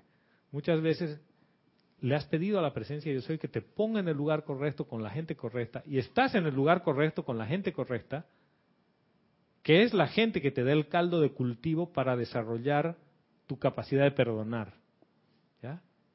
tu tolerancia al, al, al mundo externo. Y tú dices, ah, no, a mí no me gusta, yo renuncio, cámbieme. Vas al otro lugar y otra vez el mismo mundo. Y dices, amada presencia, ¿yo qué carajo hago aquí? Llévame a otro Sí. lugar, a mí no me gusta. Pero si tú le has pedido y cambias de actitud, es el lugar perfecto. Ajá, Aprendes todo lo que tienes que aprender y empiezas a sentir el gozo. Pero no es desde el capricho de, de la mente, porque yo les aseguro que a muchas personas de- les dices, ¿qué haces con 50 millones de dólares? Te van a decir, me compro una casa, pongo plata en el banco para vivir de la renta, me compro una casa en la playa y que nadie me moleste. Es, es clásica. Gonzalo, parece mentira, pero lo que es la mente externa, ¿no? Pensamos que al pedirle a la presencia que nos ponga en el lugar correcto, pensamos que todo va a ser armonía y luz, viéndolo desde ese punto de vista tan interesante. No necesariamente, porque la voluntad de Dios sabemos que es el bien. ¿Y qué es lo que quiere el Padre para nosotros, Regres? Que tú regreses a casa. Pero fíjate, el vi- el- Pero tú la no voluntad de, de Dios es el primer rayo, ¿no? Y cuando llegas al segundo y está el maestro ascendido Kuzumi, dice, donde haya falta de amor, que yo pueda llevar amor. Donde haya guerra, que yo pueda llevar paz. Entonces, ¿en qué quedamos, Pero es hermano? que lo Porque vemos- tú le dijiste, Lo vemos, Claro. lo vemos como con la mente externa, como que ay, ¡Qué todavía no he plomo! llegado al lugar, al lugar perfecto que yo le pedí a Diosito, porque mira toda esta pinche gente a mi alrededor, gracias. toda esta gente, todo esto. Pero si tú ves la cosa desde otra perspectiva y tú verdaderamente te llegas a iluminar, tú llega un momento, digo yo, que no te creas que yo estoy, practicando eso. Yo tengo un compañero de trabajo que, Dios mío, yo le digo, yo voy a tener que regalarte una foto tipo billetera para que la cargues ahí, porque to- cada vez que me ve tiene una ironía para mí, pero reservadita, ¿sí ve? Y, es, y como que tiene la habilidad y el don, Dios mío. Ahora, mira, Pero, pero, tiene ironía para mí. bueno, bueno, para, para mi No, no, pero personalidad. o lo que- espérate. ¿Para mí quién? Para la personalidad. Para mi Ajá, ego. para mi ego. ¿No? Pero- Entonces, cuando mi ego se siente herido, Eso, eso, eso. Sin embargo, sin embargo, estoy practicando de que cada vez que él me lanza esa ironía, que no pe- eh, pensar que, o sea, pensar que no es para mi personal, me voy a mí adentro y hasta uno hasta puede, puede llegar hasta agradecerle a esa persona por estar ahí.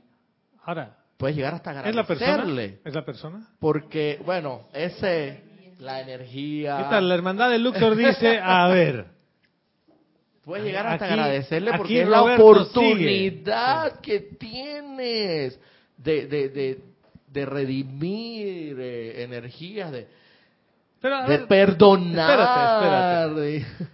Lo pones siempre así bien, Nice. sí, bien libresco, hermano. ¿Qué es lo que quieres tú antes de entrar a este plano? Manifestar la presencia de Dios yo soy, ¿sí? En el mundo de la forma. Es- ese es el trato que cada uno ha firmado, si se puede decir afirmado. Has dicho, yo voy al planeta Tierra porque tengo la oportunidad de acelerar mi aprendizaje más que en cualquier otro lugar y manifestar a mi naturaleza. Ya. Y la hermandad de Luxor dice, ah, este le interesa la ascensión. Sí. Entonces la hermandad de Luxor dice, toda tu energía discordante o calificada humanamente, para no ponerla discordante, calificada humanamente, te la vamos a devolver. Con el único propósito de que tú lleves tu atención, ¿dónde? A la presencia yo soy en tu corazón que tú eres. Ese es todo el propósito. Entonces viene una situación grotesca y un sarcasmo total y la ironía hacia ti. Y dices, la tenés conmigo, ¿no? Che. Y dices, eventualmente te voy a agradecer. Y estás personalizando la energía. Cuando en realidad es la hermandad de Luxor que tú mismo le has pedido que te traiga tu creación de vuelta y que no quieres reconocer que esa es tu creación. ¿Ya? Porque ese es él que me está haciendo. Pero ese, es- ese es el vehículo a través del cual Claro. me está llegando de vuelta Ahora, fíjate. esta energía. Yo, y en todo esto que hemos hablado en Argentina he, he llegado a otra conclusión. Tú estás en el aula del sufrimiento o con la maestra sufrimiento porque te identificas con tu mundo mental. Porque sufre el ego. Ese es todo. Cuando Si de verdad estás, pero si de verdad estás, tienes la atención eh, donde debe estar, uno como que ve, las ¿Sabes cosas, qué? ve las cosas distintas, Ah, ¿sabes? pero sabes que eso, eso no es un ataque frontal. Incluso le podrías decir, hermano, yo también te amo. Y a ver qué te pasa, ¿no? No, yo se lo digo en mi mente, porque se lo digo de frente y va a decir que te saliste del closet. ¿Qué pasó aquí? Y le dices, "Eh, claro, le dices, sí salí del closet, hermano. Dije, ¿y qué? No, no, sí, tiene mucho, me va. Salí del closet, ¿eh? ¿Qué, qué es lo que tiene? Miedo. Ya, ah, sí señora. Todo, el coro general ha sido eso, ¿no?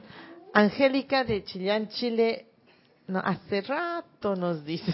Hace rato. Es que, es que desde Chile hasta Panamá es largo.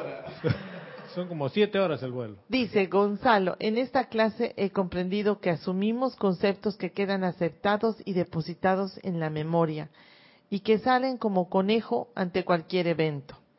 Veo la importancia del discernimiento ya que es ya que a medida que la conciencia se ilumina, comprobamos que los conceptos en sí son ilusorios, no diciendo que sean buenos o malos, pero debe llegar el momento en que en el concepto se transforme en comprobación de lo que es real. Dejaría de ser pienso que es así, sino siento que es así, y esos son sentimientos mayores. Exactamente, hermana. Y lo vamos a poner de otra manera. ¿Cuál es la famosa queda voz interior? ¿Les habla? Quiero que honestamente me digan, porque yo tengo un problema ahí. Si no. No, no, no habla. Y te dice, Roberto, yo pienso que este muchacho no se la tiene contigo. Te está haciendo un favor, hermano. ¿Sí te habla así tu voz? ¿Tu no, queda voz? No, ¿Cómo, cómo te habla la queda voz? La que a vos en realidad no te habla. Raquel, la queda voz, ¿cómo te habla, hermana? Pensamiento, ¿Sí? solamente el sentimiento. Eso no es, un- no es audible. No hay pensamiento. No, no es audible. Tú simple y llanamente Siento. Sientes y sabes lo que hay que hacer. Y ahí entra el cabezón y dice, no. ¿Cómo le vas a decir que lo amas? No, por favor. Va- te va a decir que ya saliste del closet. No. Y como tú eres macho camacho, no puedes salir del, no puedes salir del closet. ¿Tú no sabías ese dicho? ¿No? Bueno, ese es el tema, la queda voz interior. Es en tu corazón, es la que te da la certeza de lo que haces y que tú tratas de acallarla mediante tu, la razón. Tu corazón cuántas veces te dice, ¿sabes qué? Basta de esto, basta de esto, basta de esto. Y tú nah, sigues comiendo los conceptos. ¿O no es así? Porque si hay alguien que me dice que es como en las películas, que viene eh, así un Gonzalito chiquitito y me habla al oído y yo escucho su voz y que estoy en tanto silencio que escucho su voz, hermano, en realidad yo sé lo que hay que hacer, siento.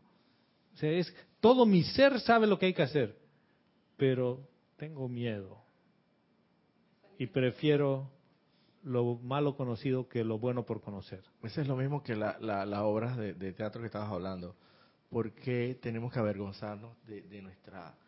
Y, y según- no, y mejor, y, y porque, no, y según tú, dice que eran mujeres No, no, no, no. fit, no. o sea, se veían bien, No, ¿no? no, de todo. De todo. De todo. Bueno, pero igual. Todo tamaño igual, de senos, todo tipo de cuerpos. Pero igual, o sea, nosotros... Hombres nosotros más velludos, menos velludos, más gorditos, menos Algunos gorditos. afeitados, otros no, normal. o Ya. sea.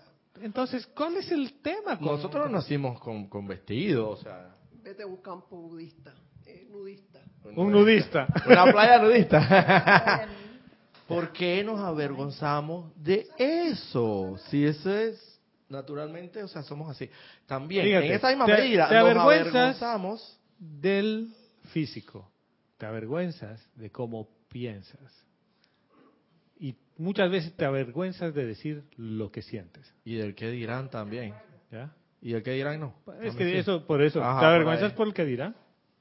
Eso, exacto. Entonces, en esa misma medida, yo pienso que también, no sé, como que. Te lo voy a poner en otra, en otra así bien sencillita en, en forma espiritual. Por lo tanto, no eres libre. Exacto. ¿Ya? Eso es todo. Mira, ahora que fui a Santiago. ¿A Santiago de quién? ¿De Chile? De Chile no, acá de Veragua. Ah, ya, ya, ok. Mira, yo estoy en Sí, la. cuando me dije, ahora que fui a Santiago yo y que estoy estoy en con la- Angélica. Ah, y Angélica, ¿y que dónde está? yo, yo ando con, o sea, yo me he visto como, yo me siento mejor. Y, o sea, no sé, si las otras personas no les gusta, tampoco que voy a ser tan, tan, tan ex- extremadamente extravagante que tampoco voy a salir como en cuero por ahí, ¿no? Tampoco así es la cosa, ¿no? Digo, pero sí me Pero, gusta vestirme porque como hay me ciertos siento mejor. protocolos, Entonces, digamos, yo, ¿no? yo estoy, yo estoy con la onda de que tú sabes, ¿no? Que La los convención superhéroes, no sé qué, me gusta mucho. Eh, entonces tengo suéteres que me he comprado que tienen muchos, muchos, ajá, Batman y cosas así, me encanta Superman y esto y lo otro. Entonces allá en Santiago fui, tenía como, no sé, siete meses. Y tengo un amigo venezolano la- que te diría, toda- Superman no existe, tú toda- sabes, ¿no? toda- llevé todos esos suéteres y todos los días andaba con uno distinto. Oye, el último día explotó porque no aguantó más uno de los primos. Bueno, pero ven acá. ¿Y cuántos años tienes tú a ver que no sé qué? Yo, ah, bueno, pues, ¿y entonces cuál es el problema tuyo? Pues yo así me siento bien. ¿Tú me, das- tú me das plata para mantenerme? El día que tú me des 100 dólares quincenales, podemos hablar y negociar para ver si me quito tu O sea, o en no. otras palabras, levantaste los escudos de defensa, sacaste las armas y dijiste, ah. Pero es que yo me pongo a pensar. dices, ¿no ves que soy dentro- Superman? Dentro de todo eso, es verdad, no me aguanté la personalidad y leer. Pero dentro de todo eso, yo la, la enseñanza de todo esto es, ven acá, ey, sé como, sé feliz, hermano. O sea, si, si, si, si te viste de esta manera, claro. ¿qué, qué diferencia habría si tú le habrías dicho a este pariente, hermano, esto es para alimentar a mi niño interior? Sí, exacto. Yo también le... El tipo, es como que, ya. Y mira, Oh, no. que, y mira que tengo otro primo para que tú veas la diferencia de la mentalidad. El otro primo, uy, que hay primo, pero esos suéteres todos que tú tienes tan hermosos, cuando me vas a regalar uno que no sé qué, que y me va a Yo quiero ser tu heredero, ponme tu, O en tu sea, testamento. Entonces, te das Sí. cuenta cómo es el asunto, o sea, es cuestión de sintonía, de, o sea, Pero fíjate que todo lo que me has descrito, o nos has descrito, es un mundo mental. exacto, pero Porque la, la convención humana y la parte humana está ahí. Y es todo en base a lo que, como debería ser, ¿ya? Y cómo fue. Y estoy de acuerdo con Guiomar. ¿Y el presente? Tú sabes que te pierdes el, el instante de disfrutar cómo vibran los corazones entre familiares. Yo ahora he estado con mi primo, que mi primo eh, es especial, la esposa de él y el hijo igual él ha tenido su proceso de soledad. Y cuando voy yo, me dice, mi esposa me pregunta dónde voy, pero cuando le digo Lalito llegó, que soy yo, ¿no? Lalito me dice. No pregunta más. Dice, si llego a las 3 de la mañana, no pregunta, porque sabe que estoy contigo y que... tú no lo vas a llevar por un mal camino. No, así lo lleve por mal camino. Confía ¿Ya? en ti. No, no ese es el tema. Es que ve que su esposo, su Ah, corazón ok. vibra. Ya entendí. ¿Ya? Entonces, yo cuando estoy con él, aunque hablemos las mismas cosas o demás, o no hablemos y nos vamos a comer una pizza, porque generalmente hacemos eso, nos vamos a comer una pizza. Ese es tu alimento, hermano. Ese, ese es el momento de estar con, con esa persona y me dice, ¿sabes qué? Yo te voy a decir algo, ¿no? Que, bueno, te lo puedo decir, me dice. De todos los primos, y yo no sé por qué, me dice, al que más quiero es a ti. Y, me dice, y, y no somos congéneres, ¿no? Él creo que me lleva nueve años.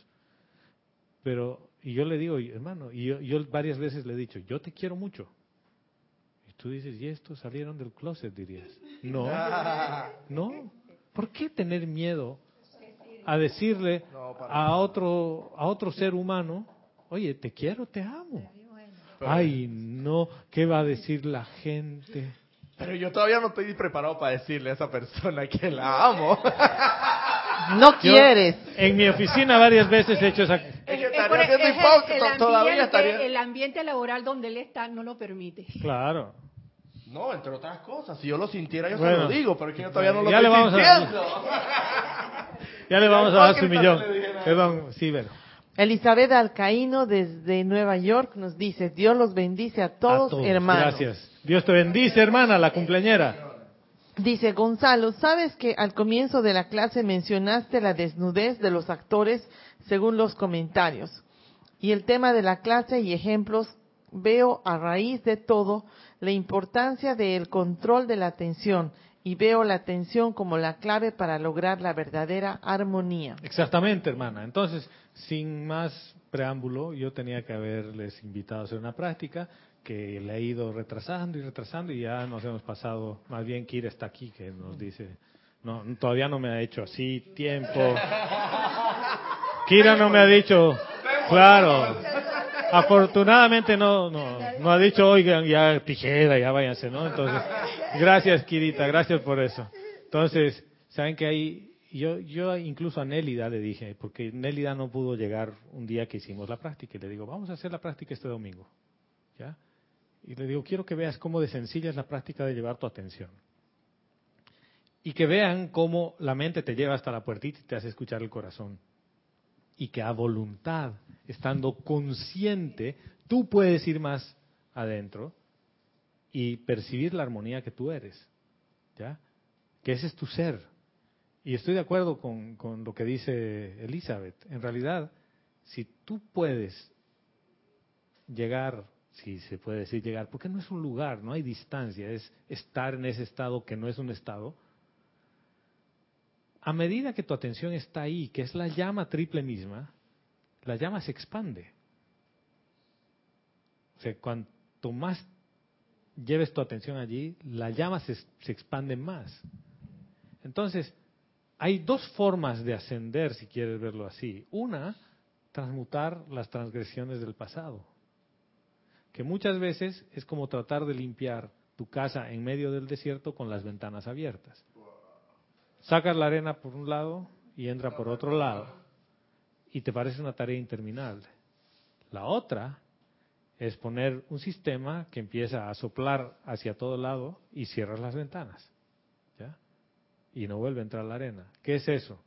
El tubo de luz. La expansión de la llama.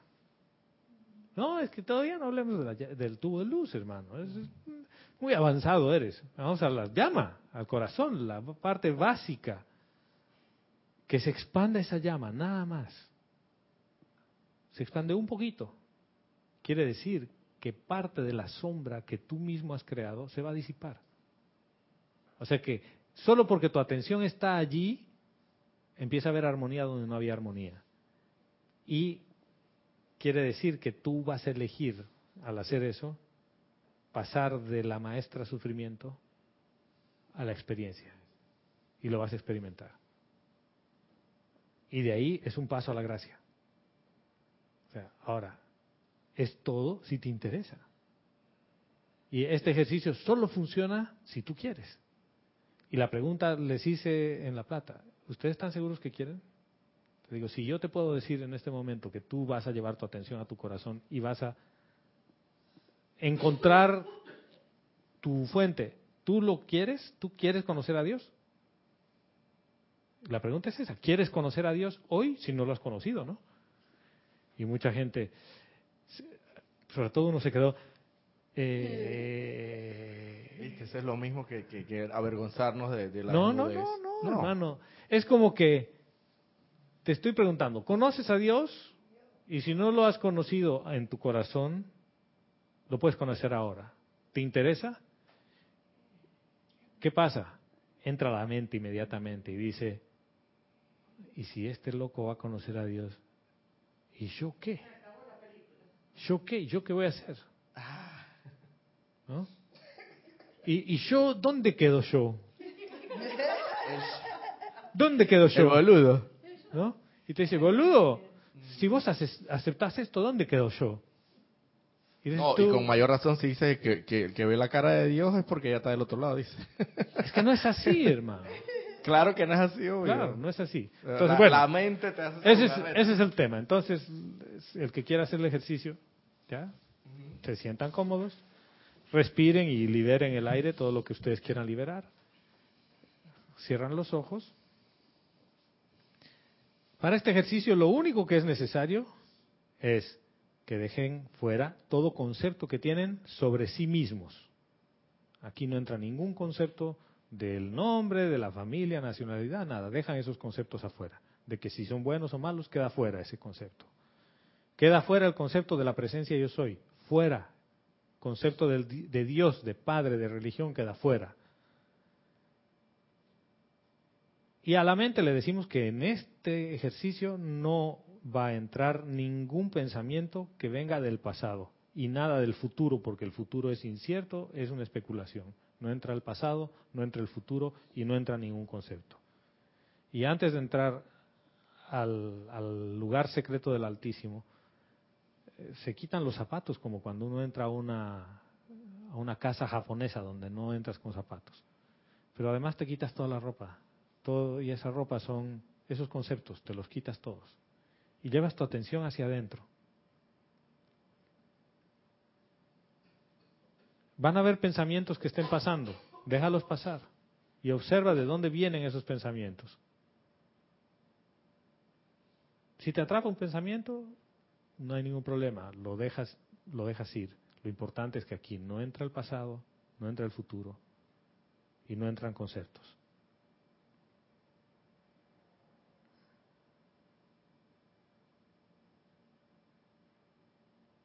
Prueba de que estás consciente es que puedes escucharme, pero esta vez no hay un comentarista por detrás.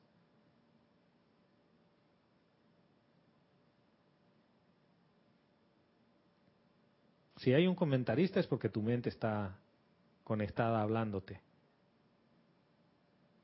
Si te sigue hablando no hay ningún problema. Pon tu atención adentro, entra adentro.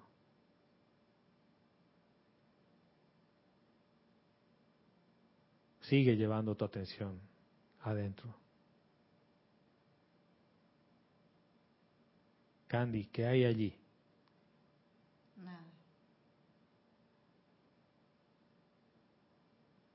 Sigue adentrándote en ese vasto espacio de la nada.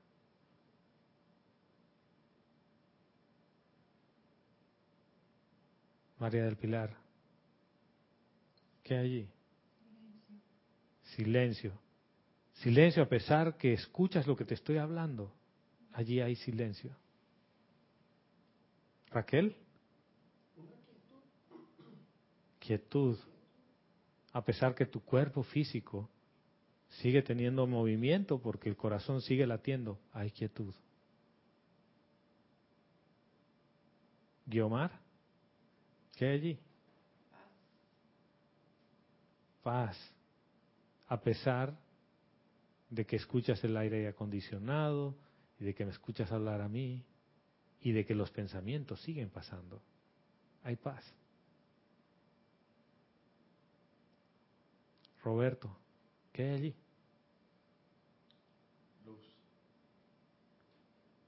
Sigue, hermano, más adentro de la luz. Atraviesa toda esa luz. Lleva tu atención más adentro. Atraviesa toda la luz. Sigue llevando tu atención adentro. Yoli, Profundidad. ¿y qué hay en esa profundidad? Paz. Armonía. ¿Hay algo? No hay nada. Vero. Kira.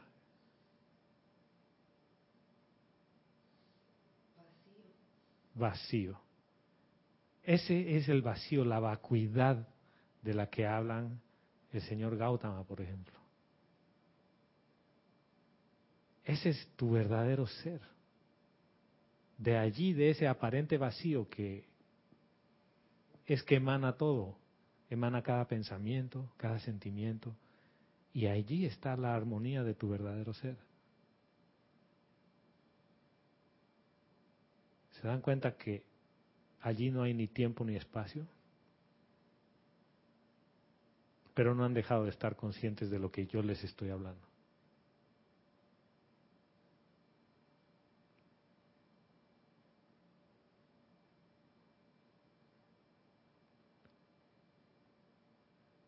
Lo importante es que ahora, cuando quieras hacer este ejercicio, pienses en cómo es poner una comida a marinar.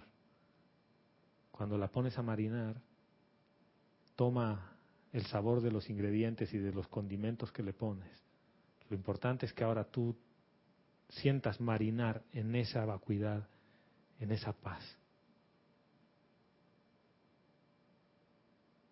Ahí surge la contemplación y la adoración a Dios. Roberto, ¿has atravesado la luz? Sigues en la luz.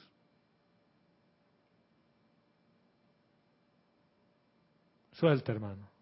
Suelta. Sigue. Deja pasar ese pensamiento y esa forma lumínica.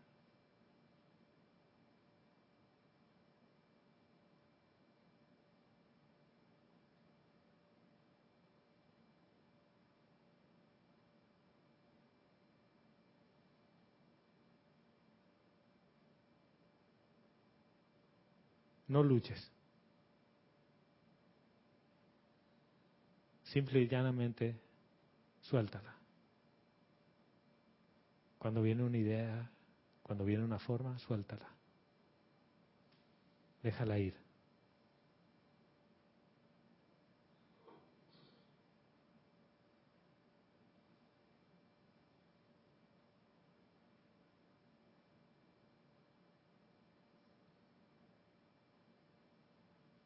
Pueden quedarse el tiempo que deseen, si quieren pueden salir, pueden volver, sin apuro.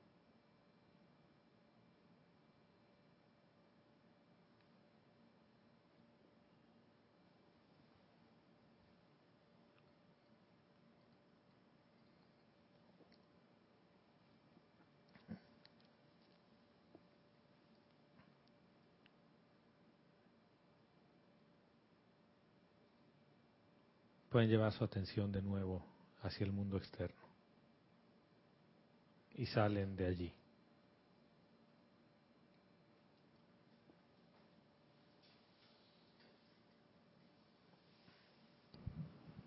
Guiomar, ¿cómo te sientes?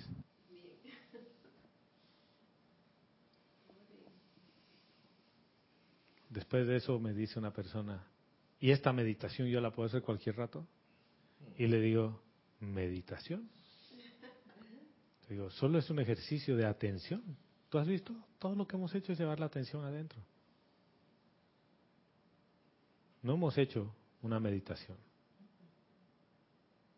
No hay respiración rítmica, no hay un mantra, no hay ninguna visualización. Fíjense que este ejercicio es únicamente un ejercicio de dirigir la atención. Y cuando diriges tu atención hacia adentro, llegas a ese lugar tan vasto, tan amplio, que no es un lugar, porque no hay nada ahí.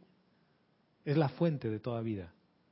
Y pasa una cosa, que alguien lo mencionó en, en, eh, La Plata, que ya ha hecho este ejercicio varias veces, y me dice, y lloraba, se le llenaron los ojos de lágrimas, y me dice, acabo de sentir la unidad con toda vida.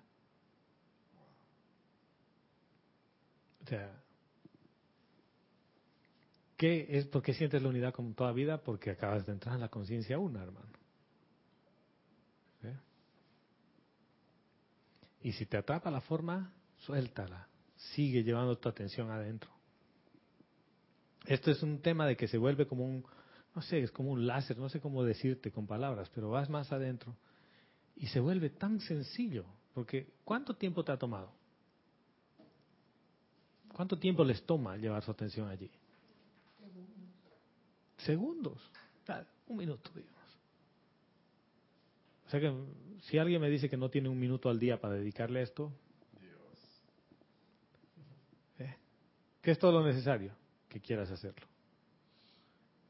Y por eso era necesario hacer el ejercicio otra vez, ¿ya? hacer un recorderis. Y Víctor me dice, che, lo has hecho diferente. La anterior vez era una puerta con detector de metales, no sé qué avión. Hermano, lo que menos importa es la forma. Lo importante es saber que no entra el pasado ni el futuro, ni los conceptos.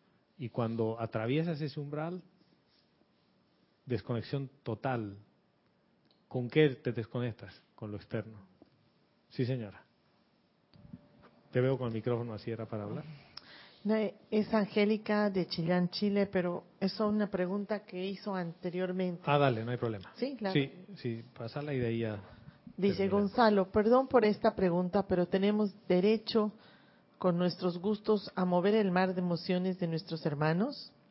¿Eso es políticamente correcto o espiritualmente correcto? No, hermana. Perdón, es que este tema que ha salido me ha tenido pensando por el tipo de sociedad en que nos encontramos, en que la imprudencia es una virtud que comentemos todos por lucir nuestros gustos sin pensar que podemos afectar a otros. Es que eso tiene que ver con la reverencia por la vida. Y muchas veces uno, habla del silencio y piensa que es cerrar la boca. Sí, ese es silencio externo. Pero han sentido el silencio ahora. Yo no les puedo contar. Eso, no es un tema que te cuente. Tú has ido y has percibido esa paz, ese silencio. Ese es el silencio, donde no estás calificando nada. Entonces, la reverencia por la vida empieza ahí adentro, ahí. No estás calificando, no estás viendo nada externo. Y sí pasa que uno hace comentarios que después le mueves el mundo de emociones y el mar de emociones a tu hermano y dices, ¿para qué abrir la boca? O sea, esto tiene que ver con la armonía también. Hay veces que uno hace cada comentario y después dices, ¿yo por qué? ¿Por qué hablé? Y otras veces te callas cuando tendrías que haber hablado y le mueves el mar de emociones a tu hermano igual. Fíjate que esto tiene que ver con cuán consciente estás de ser. Porque este- esta es la esencia. Si tú has logrado llegar ahí a ese, a ese estado, esa es tu esencia. Tu esencia es paz. No estás lleno de conceptos. Ahora, ¿su mente ha seguido molestando? ¿Qué le ha pasado a la mente?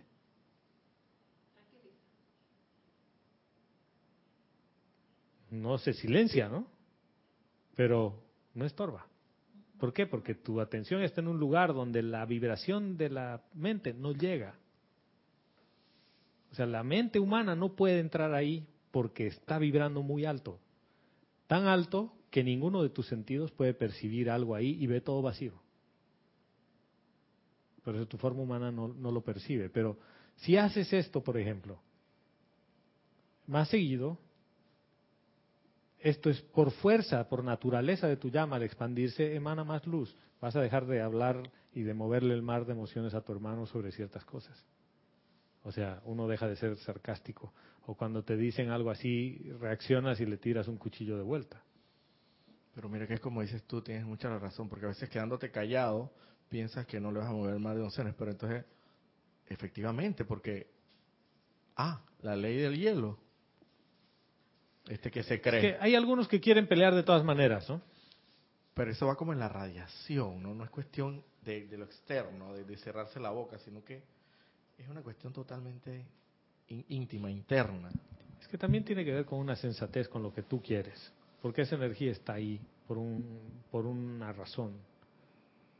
No quiere decir que tú eres un huevas, que tú eres un tonto, que tú eres un congo al cual van a abusar. No. Porque van a haber veces que tú vas a parar la cosa y le dices, esto no es así. Que de hecho, con lo del alquiler del carro pasó, o del automóvil. Y le dije, esta es la peor experiencia que he tenido alquilando un auto. Porque el tipo se me puso exquisito. Me dice, usted llegó tarde.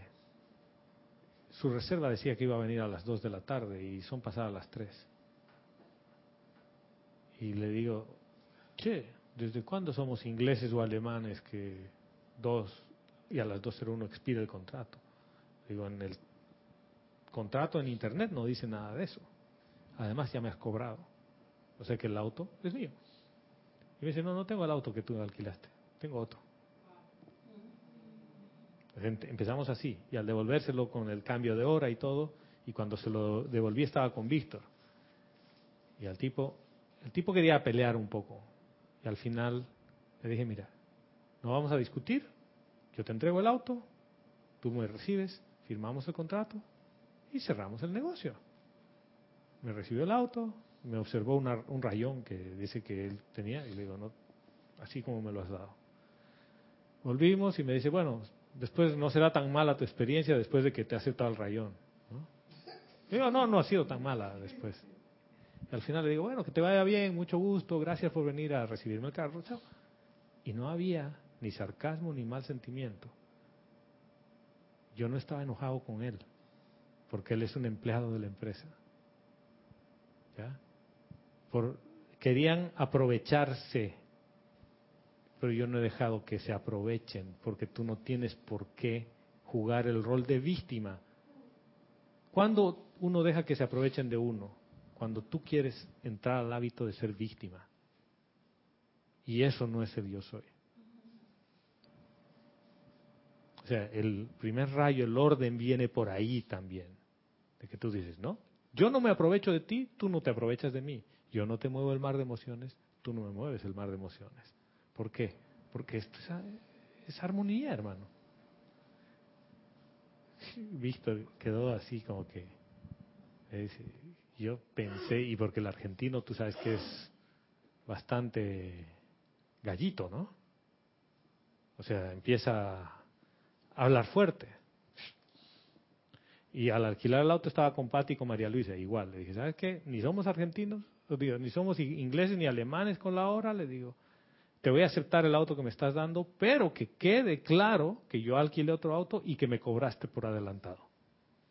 Lo cual está mal y no está en tu contrato.